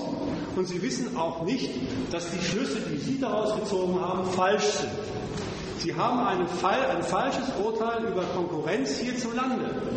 Warum soll man nicht mit denen nicht mal hinsetzen und sagen, Konkurrenz ist das und das und das? Und das kritisierst du nicht, indem du sagst, die, das mit den Verlierern ist aber ungerecht, weil das, das ist systemnotwendig. Konkurrenz ist die Sortierung zwischen Siegern und Verlierern. Da müssen notwendigerweise für das Funktionieren dieser Gesellschaft Verlierer rauskommen. Und wenn du dies nicht willst, dann musst du dir überlegen, was du gegen ein System machst, was die gesamte gesellschaftliche Partizipation am Reichtum und Reproduktion über Konkurrenz organisiert, was du gegen Konkurrenz, gegen dieses Konkurrenzsystem machst. Da musst du gleich den nächsten Schritt machen und darüber erstmal nur reden und sagen, dein Schluss ungerecht ist genauso falsch, wie, das wieder, wie, wie deine Angebereien, deine kleinen und großen Angebereien unvernünftig sind. Zu den Angebereien kann ich auch nochmal für sich was sagen, wie man diskreditiert. Ähm, da möchte ich aber an dem Punkt vielleicht noch mal eine Lanze für die Psychoanalyse respektive für die Theorie brechen, weil ich glaube nicht, dass Sie sich mit der Analyse, die, die Sie jetzt hier, also wie ich bin gut vorgetragen haben, äh, sozusagen imstande sehen können, jeweils individuell, also an dem Punkt, wo, wo man dann jetzt mit zum Beispiel Jugendlichen in diesen Situationen spricht, über, über allein das ihm erklären zu können, warum sie in dieser, in dieser speziellen Situation sind. Weil da spielen einfach, würde ich jetzt mal sagen, immer noch äh, andere äh, Gegenstände mit, ein, nicht nur rein gesellschaftlich, sondern wahrscheinlich auch noch das Individuum und seine Problematik an sich betreffen. Das ist jetzt eine eigentlich kein, kein Einwand, sondern eine Ansammlung von spekulativen Möglichkeiten, worüber man noch nachdenken könnte. Es ist schwierig, es ist schwierig, damit umzugehen. Ähm, weil, weil, wenn Sie sagen würden, Ihre Erklärung hat einen Mangel, weil das, was da passiert, ist allein durch die und die und die Sachen nicht erklärt, dann sage ich, hoppla, wo ist die Lücke? Wie kann man, gibt es die Lücke? Und wie, wie, wie kann man die Lücke in der Logik, in dem Argument schließen? Aber jetzt einfach nur darauf zu verweisen, da gibt es noch was anderes und da ist was und da gibt es noch dies und ob, es nicht noch individuelle Besonderheiten gibt, die eine Rolle spielen, das, das ist die Verlagerung der theoretischen Erklärung auf das Feld der Eventualitäten, der Möglichkeiten des Spekulativen. Ja, also mir ging schon darum, das ist richtig, also mir ging schon um die Praxis, also dass die wahrscheinlich schwieriger sein wird, als äh, es hier so einfach jetzt vorgetragen ist. Ja, aber wenn es schwierig, die Praxis. Ja, die Praxis in, zum Beispiel in der Kommunikation oder mit, mit, mit jetzt den Betreffenden, also mit zum Beispiel den enttäuschten Rechtsidealisten. Ja, die, die ist schwierig, natürlich. Ja. Und? Nein, die wird sicher nicht greifen. Ich rede doch, das ist ja nicht, vor Jugendlichen rede ich doch nicht so wie hier. Ist doch ganz klar, aber das, ist doch, sind doch Banalitäten. Wenn ich Jugendliche vor mir habe, dann geht das Schritt für Schritt ganz einfach. Ich benutze Ihre Erfahrungen, die Sie gemacht haben, und versuche an den Erfahrungen, die Sie selber gemacht haben, Schritt für Schritt klarzumachen, was, da, was die Sache ist. Und ich, ich will mal eins sagen, meine Erfahrungen mit Jugendlichen, also die sind schneller auf den Trichter gekommen als die meisten acht Semester. Ja, das würde ich Die, die, die 15 Jahre Verbildung im Kopf haben. Oder noch schlimmer scheinen wir Lehrer zu sein. Das hast du jetzt gesagt. Jemand, der da drin ist, der das, der das hautha- hautscharf mitkriegt und der nicht auftritt als jemand, der sowieso später in der Elite die Ideologien vertreten muss. Der Ideologiemissionar werden will und deswegen äh, 12, äh, 15 Jahre lernt und Prüfungen macht, in den Prüfungen sowieso nur abgefragt wird, ob er das, was er lernen, lehren soll, auch drauf hat. Ja, dass die, das, bei denen das schwer ist, das weiß ich auch. Aber bei den Jugendlichen ist es meistens, muss man schon gucken, wie man es macht. Das ist schon richtig, aber das ist ja kein Thema. Das ist doch kein Thema. Aber äh, Sie haben ja die Psychoanalyse angesprochen und Nee, will ich jetzt nicht.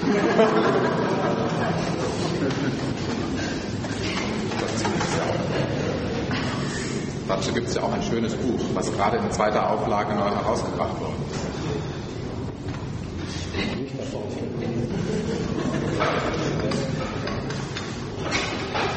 Ja gut, wenn es nichts weiter gibt, wie gesagt, erstens äh, weitere Debatte. Ich bin jederzeit bereit über meine E-Mail-Adresse.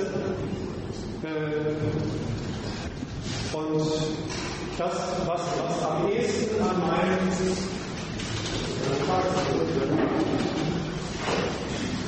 an dem Vortrag dran ist, das ist das Buch über die Unregierbarkeit des Schulvolks. Das ist nun gerade nicht hier, das ist aber auch bei VSA erschienen. Da ist das meiste von dem, was ich heute erzählt habe, wesentlich ausführlicher noch nachzugucken. Dankeschön.